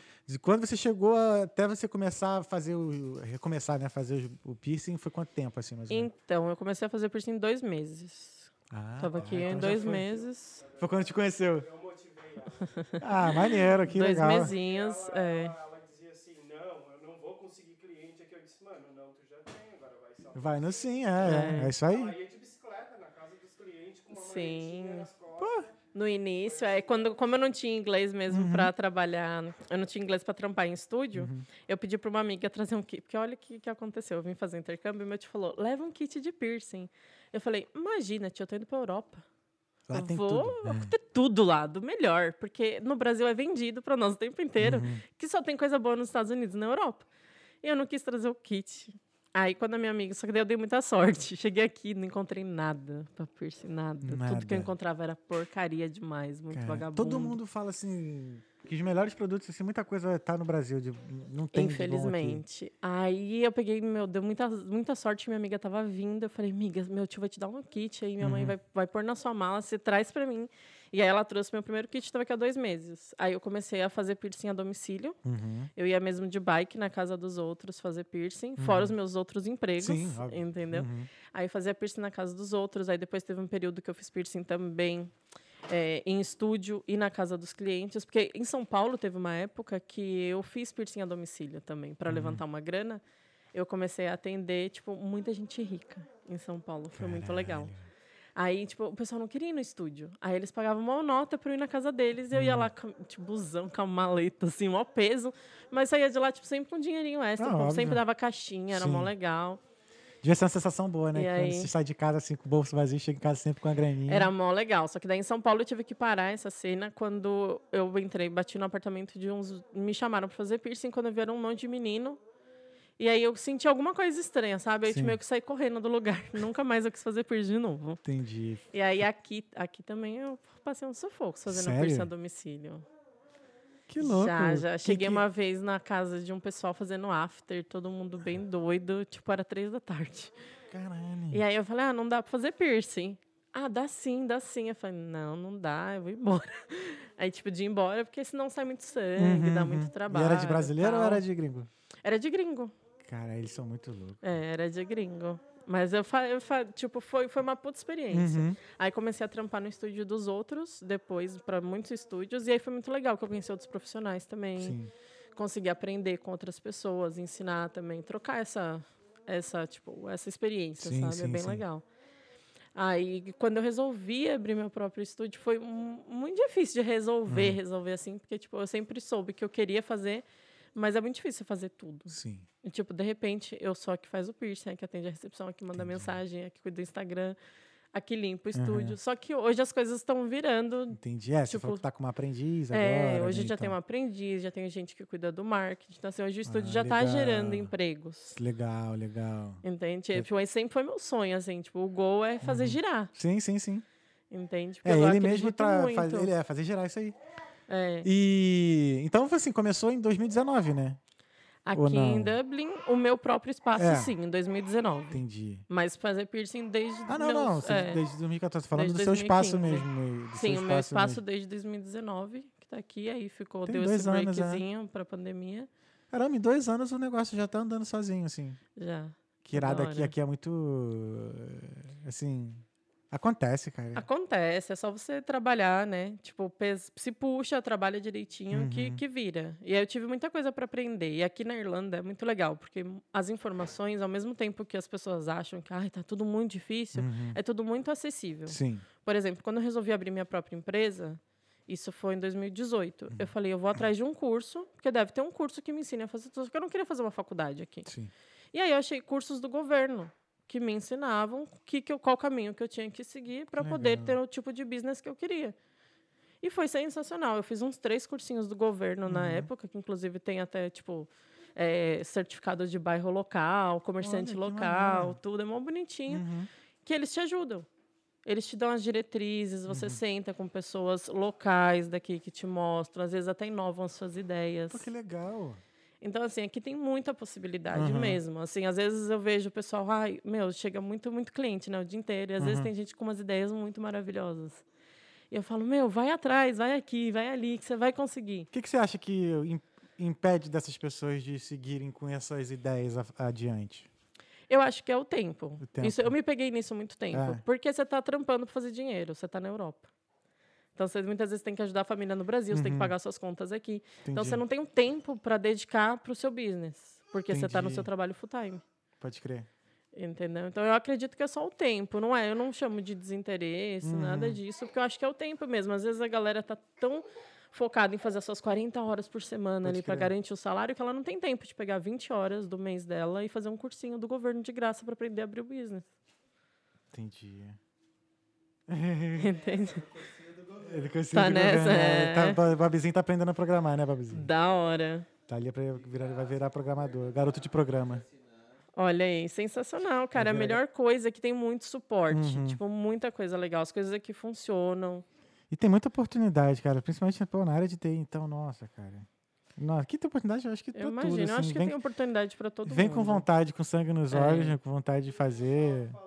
Eu falo. Oi? Aquilo que tu estava falando antes, tu, te- tu quer fazer alguma coisa, só acredita e faz. Só acredita e faz, é. É. É o que eu- são os dois Fs que eu falo aqui, é o faz e foda-se. Eu É sempre isso. falei isso, é o faz e foda-se. E assim, se dá errado, tu corrige no caminho. Pô, o nosso aqui, a gente tá no 26 episódio. O primeiro episódio, o microfone, um microfone deu ruim. Aí tive que botar isso aqui, botar aqui no meio pra dois, para eu e o Fabrício, que foi pra Fabrício primeiro. Uhum. Falar, eu só fui corrigindo no segundo, e no segundo deu ruim, outra coisa foi corrigindo, corrigindo, corrigindo. Se eu assim parasse vai. de fazer lá no primeiro porque deu errado, se eu pensasse só quando tiver no nível bom, cara, ia dar. É, e eu Não acho que tá isso também é uma limitação. Tipo, eu vejo pelo Uhum. meu estúdio. Eu passei muito tempo trabalhando para comprar coisas para dentro Sim. do estúdio sem ter um espaço, tá? Aham. Tipo, eu trabalhava, falava, nah, eu vou ter que comprar, tipo, ah, eu quero investir nesses materiais Aham. aqui. Vou comprar para guardar no guarda-roupa lá de casa. Uhum. Entendeu? Eu guardava lá no guarda-roupa. Porque eu sabia que um dia ia rolar Uhum. meu espaço. E tanto que quando rolou o espaço, a gente tinha tanta coisa em casa. Que, Não, tipo, é, foi da pelo hora. menos já tinha. Tava preparada, sabe? Tipo, pro dia que acontecesse. Eu já penso assim, acho que com o mínimo que você tiver, já dê pra fazer o que você quer, vai, vai, pra, vai pra cima. Exato. O- Com o mínimo, com o mínimo, tá ligado? Sei lá, se o negócio é encher garrafa. Se tu já tem uma garrafa e uma água, pronto, você enche a garrafa. Já era. Agora, se a exatamente. garrafa é de vidro, de ferro e não sei o que, aí, meu irmão, depois tu vê. Exato. É bem escrota, é bem escrota no... no Não, é- mas é, mas é isso É. mesmo. Tipo, e aqui a gente tem muitas possibilidades. Até esse negócio, o, o cenário, por exemplo, de trabalhar para os outros. Uhum.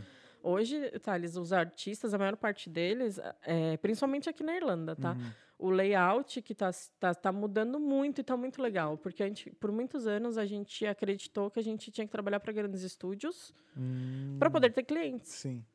E hoje em dia a gente entende que quando você é um bom profissional, você pode ser um profissional independente e ter os seus clientes.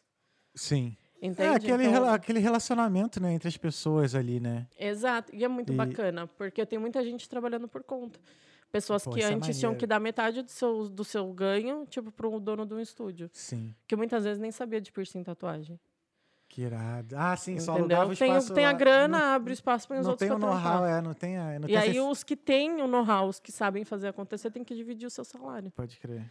E hoje isso aqui, meu, tem um monte de artista que já trabalha por conta. Sim, e eu tava até comentando com, com os meninos aqui. É um trabalho que você não precisa estar num, num- num espaço físico assim, sei lá, pra sempre, né? Você pode levar seu equipamento, viajar e fazer uma temporada ali botando pista, depois ir pra outro canto. Eu sempre que eu viajo, eu levo minhas coisinhas, Aí. fazer uns piercing por Tá aí. vendo aí, ó? Eu Você acompanha a. Carla. Se ela tiver for pra, Pa- pra Paris e você estiver em Paris, você manda mensagem pra ela que ela vai estar piercing. com o equipamento dela. Vou. Eu sempre vou pra trabalhar. O dia que às vezes fica brabão, porque a gente pega, tipo, cinco dias, eu falo, um, eu tô sempre trabalhando. É, mas é E isso. eu acho da hora, porque eu faço o que eu gosto. Tipo, eu sou apaixonada pelo meu trabalho. Então, não é um trabalho. Uhum, é, É um prazer. sim. Então, não tem, tipo, não tem grilo de fazer ele. E com. É, mesmo depois de. Já tem o quê? 14, 17 anos. 17 anos. Aí, 17 anos e continua com essa paixão aí. Continuo. E cada vez aumenta. Uhum. Eu acho que, tipo, nunca diminui. Bem pelo contrário, só vai dando novas ideias, você vai pensando, Uhum. agora o que eu faço? É, Tu acha que um dia você vai parar de, de colocar piercing e só vai administrar? Que, que vai crescer, né? O Carlos Rama Piercing vai crescer. quiser, recebo. Não, eu tenho certeza que vai. Tenho certeza que vai. Porque, assim, uma vez, assim, eu acho que acredito, é, bons exemplos, eles também se propagam, sacou? Então você já tem uma aprendiz. Ela vai aprender mais ou menos a sua forma de tratar. E é uma forma que, assim, pô, lembro lá no Facebook lá que a Laís botou lá, a galera tá todo mundo te elogiando. Sim. Isso você vai passando adiante e vai criando uma identidade no seu negócio. Entendeu? Então, assim, eu acho que vai crescer e eu tenho quase eu tenho certeza. Isso aí, assim. vai sim. Eu não me vejo. Multiplica, multiplica, Amém. multiplica. Isso aí, é. eu, eu acho que eu me vejo fazendo piercing por muito tempo. Talvez eu nunca pare. Talvez eu diminua o ritmo, porque Sim. fazer a parte burocrática e se preocupar com as outras funções, as outras atividades de Uhum. estúdio toma muito tempo. Sim. E um filho também toma muito tempo. É. De- vamos dar uma pausa para ir no banheiro? Quando a gente Vamos. voltar, a gente fala do, do filhote, com piercing, com maternidade. Fechou? Fechou. Então a gente vai, ó, se vocês tiverem perguntas aí, ó, mandem aí as perguntas, que mais pra frente, depois agora desse intervalo, a gente vai, vai falar as perguntas, tá? E ainda tem mais assunto pra rolar ainda com a Carlinha aqui. E a gente vai dar uma pausa pra dar uma mijada e já volta aí, ó, em alguns minutinhos. Um minuto, na real. Então, no Paulo Bobzinho, no 3, 2, 1, a gente já volta.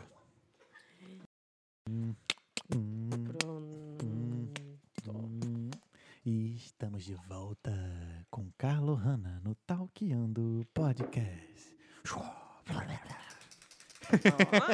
A radionovela. É a radionovela do tal. Aí, bora fazer um bagulho desse de radionovela? Vamos... Sua filha da mãe. Vamos fazer a radionovela, a radionovela do, do Talkeando. O que, que vocês acham? Escreve aí no comentário o que, que vocês acham da gente fazer uma radionovela. É, sonoplastia, né, Max? Sonoplastia. E ele entrou quando abriu a, e abriu a porta. E...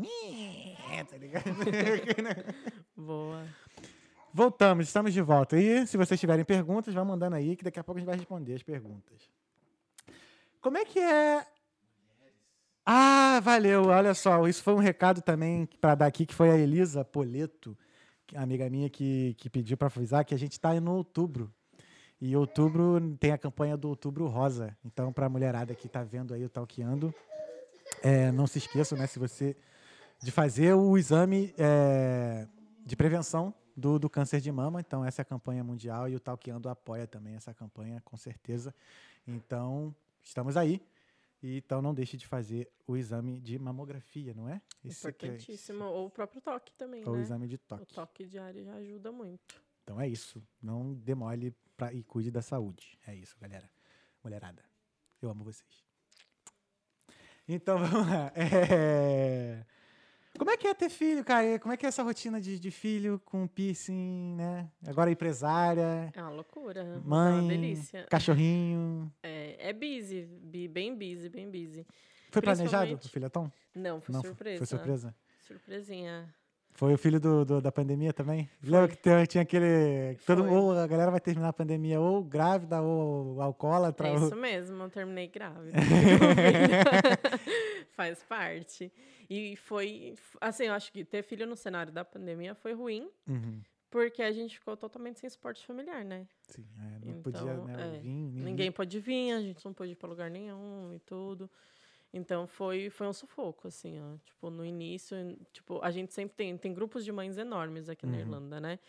E elas sempre falam sobre eh, ser despatriadas, né? Tipo, de não ter ajuda, não ter suporte familiar. Uhum, E isso acontece com milhares de famílias aqui o tempo inteiro. uhum. Não só Então- brasileiras, né? Não, não só brasileiras, de todas as as nacionalidades, você nacionalidades, pode é. imaginar. Até porque a Irlanda é um país bem misto, né? Tipo, Uhum. tem de tudo. Sim. Então rola muito isso, mas a, a maternidade foi uma surpresa, velho. Eu nem me imaginava sendo mãe. Quando eu vi tá grávida, eu Uhum. falei que da hora. Só vem, só que vai ser top e a gente vai dar o conta. meninão, qual é o nome dele mesmo? É, É o Aaron Benjamin. é o Benjamin, ó. É, o delicinha da mamãe, né, filho? É.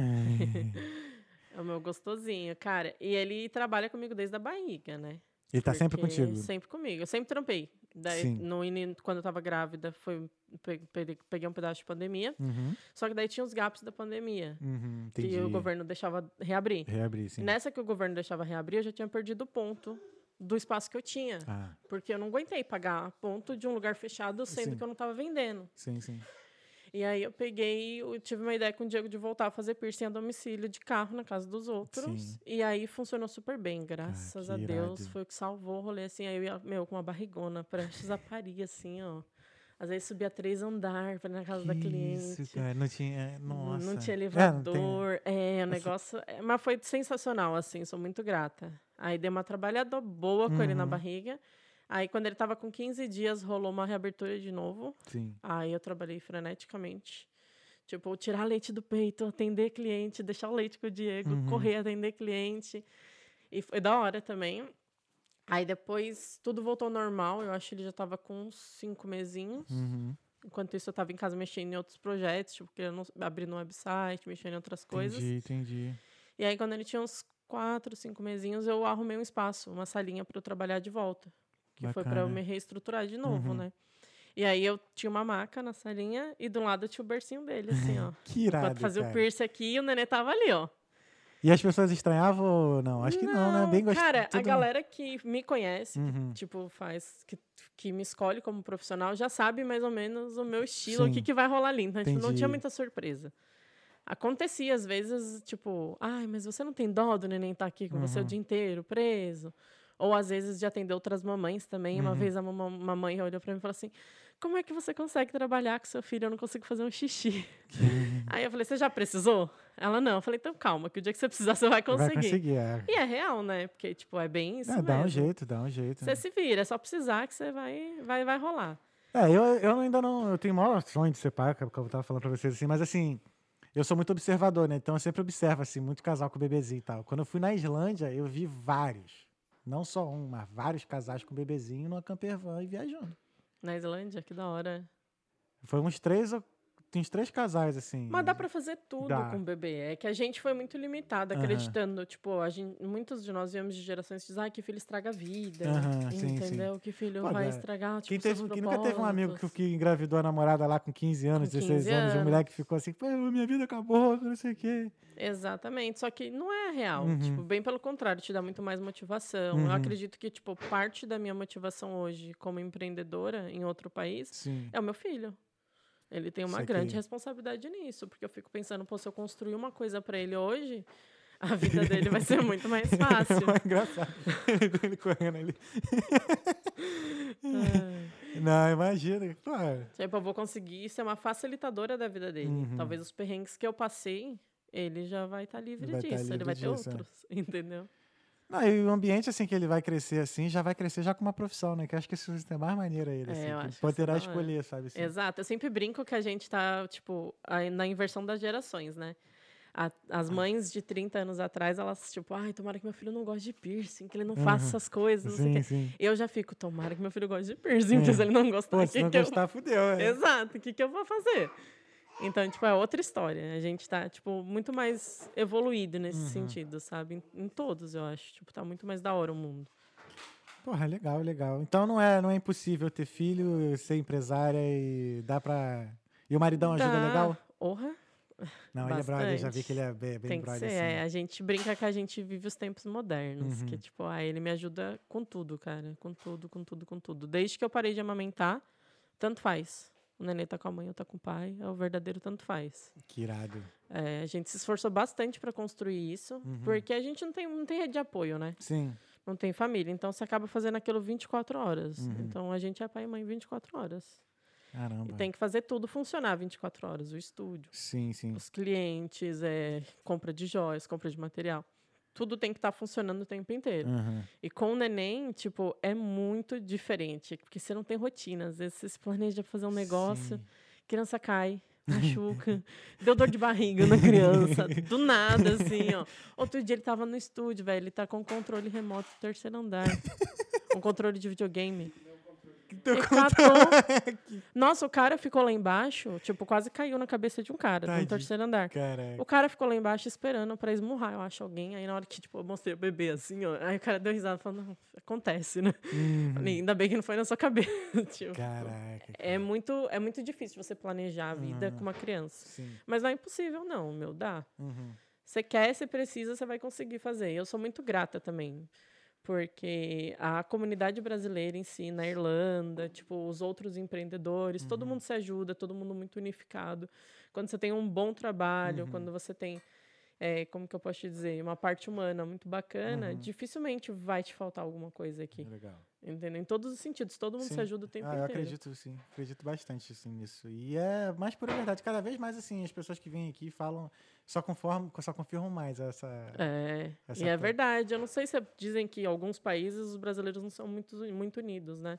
Eu, tenho acredito que seja nos Estados vivências. Unidos, assim, por exemplo. Tem um caso que de um mineiro que ele tava vendendo pão de queijo na rua. Ai, eu já ouvi esse Já viu esse caso?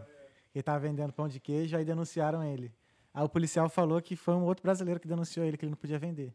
Aí o que, que o governo fez, né? O governo local tal, deu uma bolsa para ele lá, um cheque lá para ele abrir uma Abriu loja. uma loja de pão de Aí queijo. abriu a porra da loja do pão de queijo. Da hora. Meio primeiro quis fuder, o outro ajudou. foi- ajudou, né? Acabou que no É. final ajudou, né? Sem querer ajudou. Muito bom. Eu sinto Aí- que aqui. Não, pode, pode, pode trazer se quiser, mas... Eu sinto que aqui vem gordinho. É nhenhen. Não quebra as coisas, tá? Hum. Aqui. Fala, oi. Fala aí. É, ó o que ele quer. Ó, o oi. Ah, oi dele. Gostoso. Cara, e Mas- tu ainda falou que se pode trazer. Claro que tem que trazer, tá louco? Como assim? Olha a bagunça que Nada, ficou. que isso. Mas é, isso é bom para pra gente, cara. Toda pessoa que vem aqui deixa um pedacinho de alguma coisa. Né? E é muito bom. Eu sempre, eu nunca vou esquecer. Jamais a gente vai esquecer do, do doguinho ali, ó, no, no pé do Bob ali. Pô, olha lá que maneiro. Ela ama seres humanos. Lá no estúdio, cara, sempre que ela tá na recepção do estúdio, o povo pira com ela também. Porque ela é muito boazinha. Sim, ela não sim. pode ver um ser humano novo que ela já acha que é um novo dono. Mas se é? difícil convencer ela, Ela que fala, ela é "Ah, mano. Se falar pra ela que ela é cachorro, ela vai deprimir. Tadinha. Ser humaninho. Ser humaninho, humaninho. exato. E como é que foi pra adotar? Foi, foi de boa? Ou- Não, foi um caos. Foi um caos, é? Foi. Primeiro porque quando eu tava aqui há dois anos, a gente já tinha casado. E Uhum. aí eu falei pro Diego, falei, ah, o Diego falou que não ia voltar pro Brasil nem ferrando. e eu queria voltar pro Brasil, Sim, real. queria. Tipo, aí eu peguei e falei pra ele, falei, bom, eu fico aqui só se me der um cachorro à televisão. Se a gente tiver um cachorro na televisão, eu fico, senão eu volto embora. E aí a gente começou, comprou a TV e começou a saga do cachorro. Cara. Tentamos adotar, a gente entrou em lista, em fila, tudo. Nunca consegui adotar. Porque pelo fato de ser imigrante, estrangeiro, né? Eles acham sempre que você vai embora e vai largar o pet Sim, aqui. sim. E era mó difícil adotar. Eu falei, ah, então eu era muito contra comprar cachorro, mas eu falei, meu, eu preciso muito de um cachorro, vou ter que comprar. E aí a gente começou a marcar visita pra ir ver os cachorrinhos pra comprar.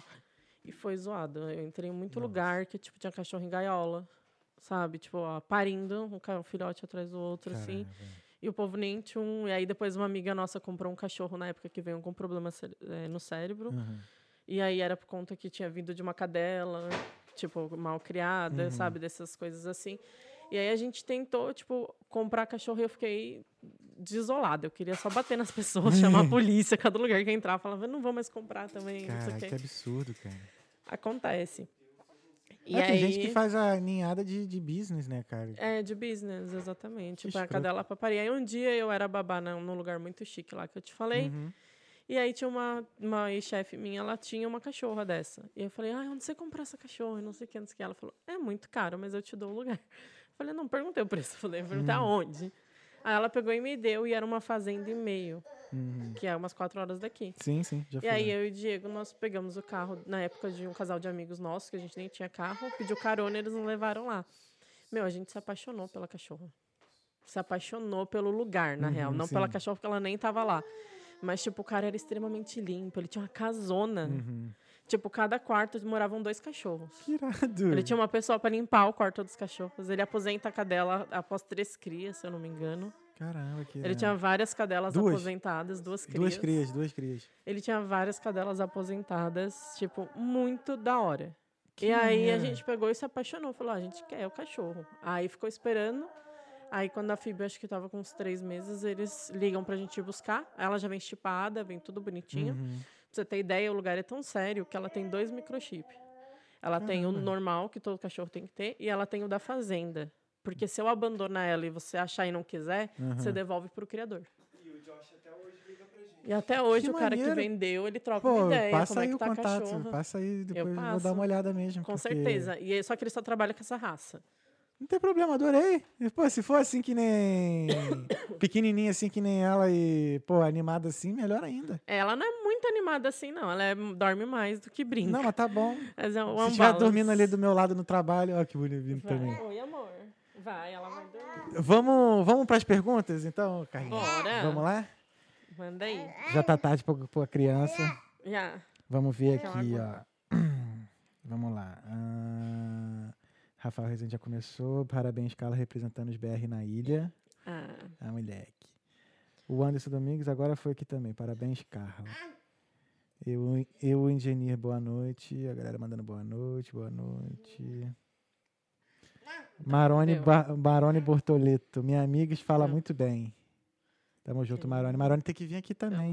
Marone pra falar que ela tem um podcast. Ela tem. Que ela fala de mulheres. Mulheres. Muito legal, ainda vou lá também. Hum. Ah, Renata Cian, Ciancia Russo. Verdade, a Carla é mega consciente. Tô esperando a hora certa pra fazer mais um. E Aí, ó. Fabrício Bedeschi, você faz seus próprios piercing? alguns eu faço. Tu mesmo se fura. Aham, de boa. Principalmente quando eu tô em teste. doido. A gente tava no Brasil, uma. Aí, filma isso aqui, a criancinha bebendo na canequinha, aqui, que bonitinha. Ela, ah, moleque. Uma vez a gente tava no Brasil e minha prima tava aprendendo a fazer piercing. E aí ela pegou e ia furar meu freio embaixo da língua. Ela É. falou que não tava muito segura. Freia isso aqui? É. E aí eu falei, ah, então daí que eu furo pra você. Eu te mostro. E aí eu abri a boca, mas eu vi piercing assim. Aí ficou, tipo, todo mundo chocado olhando pra minha cara. mas tipo, pra mim era muito fácil, sabe? Falar, Deixa eu te mostrar como é que faz em mim. Mas a maior parte dos piercings eu que faço em mim mesmo. Tem alguns que eu tenho vontade de fazer, mas não dá, porque quando você olha no espelho, você olha do contrário, então Sim, tem é. chance de pegar algum ponto errado. É, a cabeça, até a cabeça raciocinar, né? Que você tá fazendo. Exato, do contrário, mas eu faço. Mas gente. sempre foi de boa, desde o primeiro, você se furando assim, pá, não sei o quê. Sempre. Eu devia ter uns 15 anos quando meus primos apostaram se eu fazia um piercing em mim mesma. Aí eu subi, furei minha própria cartilagem e desci com piercing. E aí, desde então, eu faço. É. É, pra mim não, me é, não é tão estranho porque eu mesmo furei minha orelha, né? Com alho, né? Com alho ainda. é. Não, coisa no alho e pluf, fura. Com coisa no alho. Não, e detalhe, depois que você fura, você passa o alho de novo aqui. Aí depois você fecha. Eu não sei porquê, me falaram lá. Ai, mano. Ah, mas a a orelha não caiu não, velho. É isso tá que aqui. importa. Deus Tá. cuida, os loucos que faz piercing sozinho em casa, entendeu? Aqui, ó. Patrícia Dias. Carla é maravilhosa. Sobre piercings exóticos. Fala do moço que furou as costas para uma apresentação. Acho que foi essa situação. Que furar as costas pra uma apresentação. É. Cara, eu acho que foi de suspensão. Teve um rolê que a gente fez uma vez em São Paulo. E aí uns amigos foram fazer uma suspensão. Eu não sei se é essa Uhum. a história que ela tá falando. E aí teve os ganchos, né? Sim, eu já vi uma porra Isso. dessa já, E cara. rolou uma mina que uma vez colocou na, no joelho, na real, Eu nesse vi mesmo isso. rolê. Só que daí a- erraram os pesos e estourou. Então, assim, é exótico e dolorido, né? Pra quê, gente? Mas acontece. Suspensão é uma transação, é uma transição. Entendeu? Tem uma uma parte explica- que tem você uma- se encontra, sim, tem uma parte espiritual. Ah, tá vendo aí a ignorância, ó. É, não, tem uma parte espiritual. Entendi. tipo, a- Como é que é, então? Transe, é, tran- é, como é que é? Suspensão, suspensão. É, a, a suspensão, tipo, depende. Vários, tem vários clãs de perfuradores Uhum. e, e modificadores corporais. Isso, eu tô tremendo aqui. Que Mas dá, é- tô lembrando que tá... fico- tu tá falando, eu fico imaginando Não. a pessoa suspensa que troça estourando. Pode já... ser tanto por diversão e estudo, Uhum. como pode ser um processo de evolução da sua alma, do seu espírito. Você se reúne Entendi. com alguns amigos, você faz parte daquilo ali. E aí você tem que estar pronto para passar por aquele momento. Uhum, Entendeu? entendi. Tipo, não é só passar pela dor Uhum. da suspensão, mas é o aprender a lidar com a sua respiração, com como você e o seu corpo vão agir naquele Uhum. momento de dor. Entendi. Que, na verdade, esse hoje é um dos grandes lances do piercing. Então a dor também é terapêutica. É terapêutico, pô, toda a vida. Os chineses não fazem aquelas massagens que te deixam roxo, que te beliscam. Tem uma Eu massagem. não tô ligado, não. Tem, tem uma massagem que, tipo, uma dor substitui a outra. Entendi. Você sai cheio dos hematomas, Aham. todo, todo machucadinho, porque eles, tipo, beliscam as regiões pra você esquecer a sua dor de cabeça, a sua dor na coluna, Verdade. entendeu? É uma... Então, É... Também falaram uma vez assim, quando você tá sentindo dor num ponto, sei lá, se belisca pra você tentar esquecer aquela dor e virar essa, assim. É, dizem que, que isso daí é uma coisa muito real, tipo, uma dor substitui a Aham. outra. Mas não necessariamente, né? Sim. Tudo depende. Mas o lance da suspensão é, é muito legal. Aham. Tipo, eu gosto, eu acho bonito de ver. Eu, É tipo o quê? Uma, uma performance? ou- É uma performance. Uma performance. Aham. Uma performance. Aí você pode escolher. Tem gente que é suspensa por peito, por costas, por Uhum. joelho. Depende do que. Porra, deve ser uma sensação muito, sei lá. Muito diferente. Tem gente. Hoje em dia tá muito comum a galera fazer isso em lugares mais naturais. Tipo, perto de cachoeira, Sim, perto não, de é, faz, árvore. faz bem mais sentido, né? É muito ver. mais da hora. Sim, meio da Na natureza. época que eu via uns rolês acontecer, era nos campos baldios, nos prédios abandonados. Caramba. Nossa, era outra história.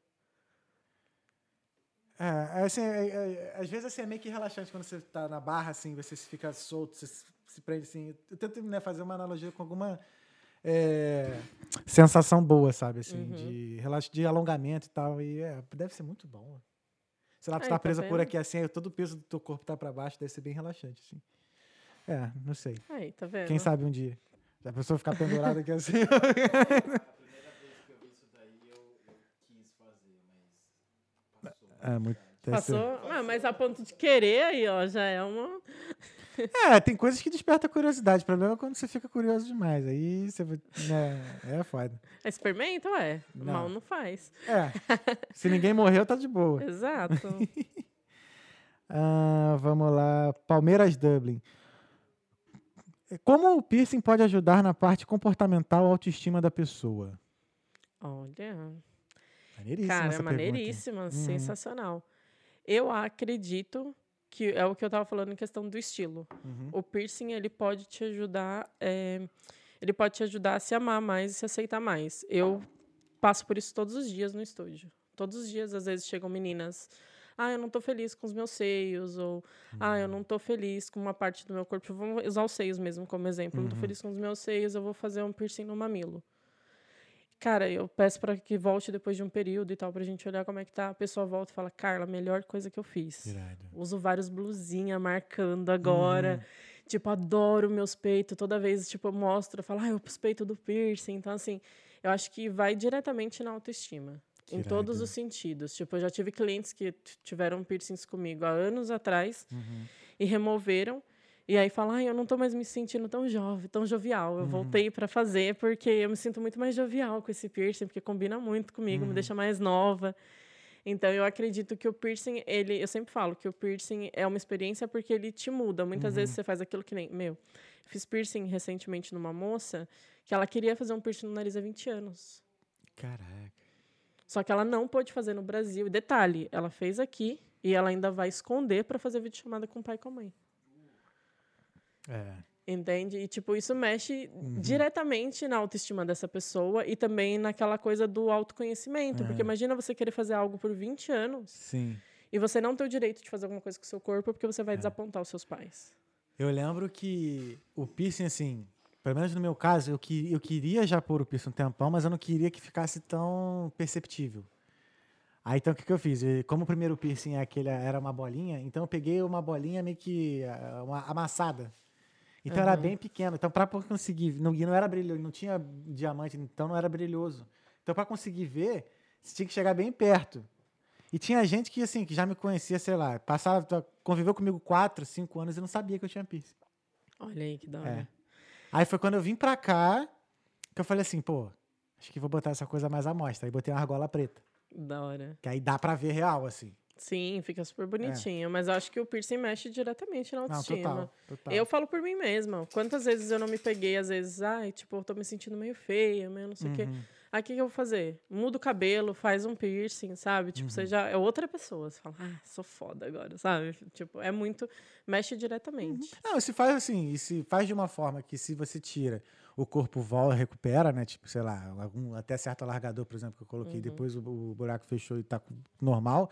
Acho que é de super de boa, vale a pena tentar sim. A não ser que você Sim. se corte de uma forma que, caralho, não tem como eh, voltar, né? Não, é, É sempre é reversível. Sempre? E também, sim, normalmente tudo hoje em dia é reversível. Ah, bacana. Entendeu? A única coisa é a parte que eu, tava- que eu falei desde o início, a parte séria mesmo. Uhum. De você fazer com responsabilidade. Isso. Entendeu? Porque você é responsável. A partir do momento que você confia em mim para fazer um Uhum. piercing no seu corpo, que nem, tipo, mundo fala, ah, faz buraco, faz piercing, fura Uhum. ali. Na real, não. Eu tô fazendo uma coisa extremamente invasiva. Uhum. Então, eu tenho que ser responsável por estar tocando no seu corpo. Então, antes de mais nada, eu sou grata por você me permitir tocar nele, Uhum. em confiar em mim. E muito mais do que grata, eu sou responsável, porque eu tenho a responsabilidade de te fazer ter uma boa experiência, do Sim. início ao fim. Sim, não adianta e eu fazer depois você também, ter, né? exato, você ter uma experiência incrível no estúdio e você sair dali e de repente descobrir depois que tem uma bactéria, que tem um problema, que É. tem não sei o que, entende? Aham. Então, tipo, o pós, ele é muito tão importante quanto, Quanto... o inicial, o que a gente fez no início.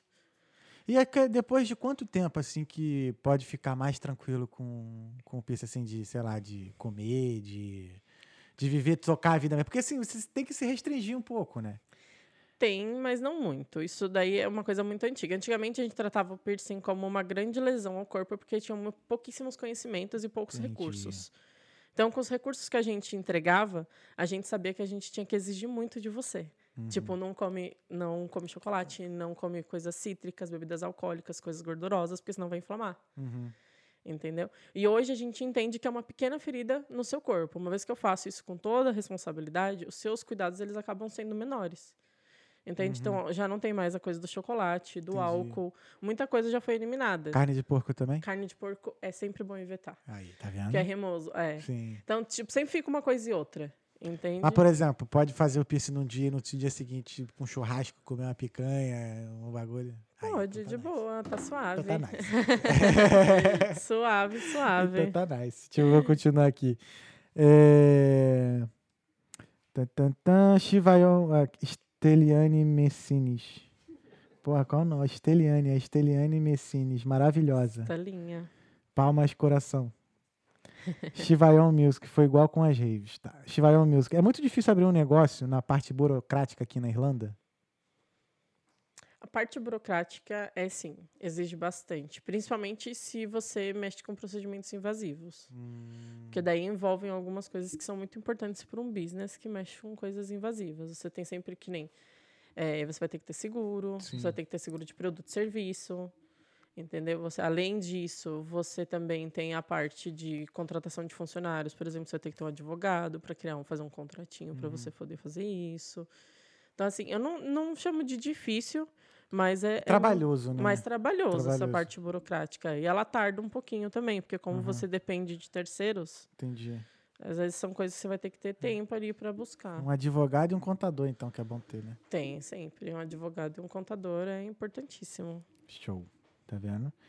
Aí, Ali Amarante respondendo o Chivayon Music aqui, ó. Não é difícil, não. É extremamente rápido, fácil e barato. Só tem uma contabilidade bacana e dá certo. Isso aí. Aí o Ali Amarante mandando aqui, ó. Parabéns, Carla, você é fera. Ah, Cláudia Rizzi, miga. Lindo ver você contando sua história. Ah, Arte de um tag. Qual o procedimento ou furo que dói mais? perfurações. Qual? O furo. O furo. Qual o procedimento ou furo que dói mais? O procedimento e furo, que dói mais. É na orelha mesmo. orelha? gente. É, cartilagem. Aqui em cima, né? Aham. Ah, Muito vascularizado, não tem como ser menos dolorido. entendi. Tipo, é bem mais sensível, tanto na hora quanto no pós. Ó. Aí, ó, nice, nice. Ali Amarante. Carla, como você enxerga a adesão de piercings em diferentes culturas e qual foi a situação mais inusitada que teve em sua carreira? Bom, em culturas, eu acho que o, o piercing ele tem, ele tem a sua característica em cada cultura, que a gente está falando no- nos indígenas, Uhum. hoje na parte estética, que é muito mais ser fancy do que ter um piercing para ou às vezes para provar algo. Na nossa época, ser punk, ser não sei o que era para provar para os pais. Então, tipo, culturalmente nesse sentido. Agora, coisas que já me impactaram com o piercing. Ah, já aconteceu, já rolou de uma vez de um cara que não tinha nenhum piercing, nenhuma modificação corporal, ele queria fazer um alargador, no, uma expansão no queixo. E eu queria muito fazer essa expansão no queixo, estava buscando alguém na época. E ele falou: Ah, eu quero fazer essa expansão no queixo. Só que ele não tinha nada no corpo dele, ele não tinha um ponto e uma vírgula. Caramba. E aí eu sentei com ele e troquei uma ideia. Eu falei, meu, você entende que tipo, a gente vai fazer essa expansão e vai modificar. A coisa principal do seu corpo, seu rosto. Uhum. Você vai chegar com uma modificação. Vai queimar o CPF logo, velho. E aí ele pegou isso. E ele era, ele era gringo, né? Uhum. Foi, foi até que na Irlanda. Vai queimar o PPS. E aí ia queimar o PPS. E aí ele pegou e eu falei, expliquei pra ele e tal. E na época ele ficou meio puto. Falou, mas o corpo é meu, eu quero fazer. Aí eu falei, ah, eu entendo o que você quer, mas tipo, você não tem nem tatuagem, velho. Não dá pra Aham. fazer isso em você. tipo, realmente não, não daria na minha cabeça. Talvez evoluindo como profissional, como pessoa, entenda que no futuro, não, super tranquilo. Mas naquele momento eu falei, poxa, eu não acho legal eu fazer isso em você, porque você não tem nada. E aí, na época, ele ficou muito puto. Ele falou, mas eu te pago pra você fazer, e não sei o que, eu quero ter e tal. E no fim, ele nunca arrumou ninguém que fez. Caramba. E até hoje não fez? Não. Aí agora, tu faria? Não. Ainda não. Entendi, entendi. Ainda não. É... Rubem, vai lá. Olá. Olá. Olá. Laila Cardoso Prudente Bertolino. Carla é linda. Fiz meu piercing com ela. Ah, obrigada. Intercambista investidor, profissional fora de série. Parabéns pelo seu trabalho. Ansioso para bater um papo com ambos. Ó, Tamo junto, parceiro. da hora. É nóis. E ficamos por aqui com as mensagens e perguntas. Laís Mendes mandou palminhas. Laís, te espero aqui dia 4 de novembro. Ó, A Laís vai vir. da hora. Carlinha, meu anjo, teve alguma pergunta que eu não fiz que você gostaria de ter respondido? Não, você fez Tá de todas, boa, né? Tá suave. Olha, muito obrigado por você ter vindo. Foi de, de verdade maneiríssima essa conversa. Ah, da hora, brigadão. Esteja sempre, seja, sinta sempre bem-vindo aqui no Talkando. As portas estão abertas quando a gente quiser, quiser falar mais de alguma coisa. Falar de casamento, chama o maridão também. A gente faz aqui, ó, uma parada junto aí. Demorou. E obrigado mesmo, de verdade. Obrigada a você, tá? De verdade mesmo. Traz sempre aí o. Esqueci o nome, eu sou péssimo com o nome. O Diego, o Aaron. O Diego e o Iron. Traz os dois e o Doguinho. E a Phoebe, e a né? Phoebe, que a gente anda em comboio aqui. É Não, só tá certo. A Phoebe já ganhou um colo ali, ó. Gente, muito obrigado por terem acompanhado a gente até aqui. Queria agradecer a nossos patrocinadores, a Aloha Marketing Coffee, a PC House, não é não? E a Aloha Bike Shop também. Então, obrigado por terem apoiado a gente aqui, tá acreditando na gente. Na semana que vem, isso, dia 28. Semana que vem a gente tá com o Tatu. Tatu Capoeirista, Tatu Capoeira, finalizando outubro. E é isso, gente. Muito obrigado por vocês terem acompanhado até aqui. Não deixe de seguir nossas redes sociais, de se inscrever aqui no canal e divulgar aí. Daqui a pouquinho esse, esse episódio vai estar já no Spotify e também no canal de cortes, as melhores partes dessa, conversa. Você quer deixar algum Ó. recado? Falar suas redes sociais. Sim, quem quiser conhecer mais sobre o meu trabalho, pode dar uma olhadinha no Insta, Carlo Hanna Piercer é, pelo Instagram. Tenho também a página no Facebook, tem o sitezinho e vai rolar Qual é uma site? promoção de Halloween. Aí, ó, vai ter promoção de Halloween. Então fiquem espertos. É, meu site é www.carlohannapiercing.com. Ok, lembrando que Ohana é H-O-R-R-A-N-A. Exato, muito Isso aí, obrigado. Com são todos bem-vindos lá para ver um pouquinho do que eu posso fazer com as agulhas sem vocês. sim. Querendo furar a gente já, ó. Eu Aí, ó, quero. Chegou de maldade. Né? Tô brincando. Então, gente, então é isso. Bobzinho, obrigado aí. Fabrício, Danielzão. Diego, é Diego. Muito obrigado, Diego, obrigado por ter meninos. vindo. E é isso. Semana que vem a gente tá com o tatu aí. Fé em Deus e nas crianças. Um beijão, galera. Até semana que vem. É isso, Talkando. Beijo.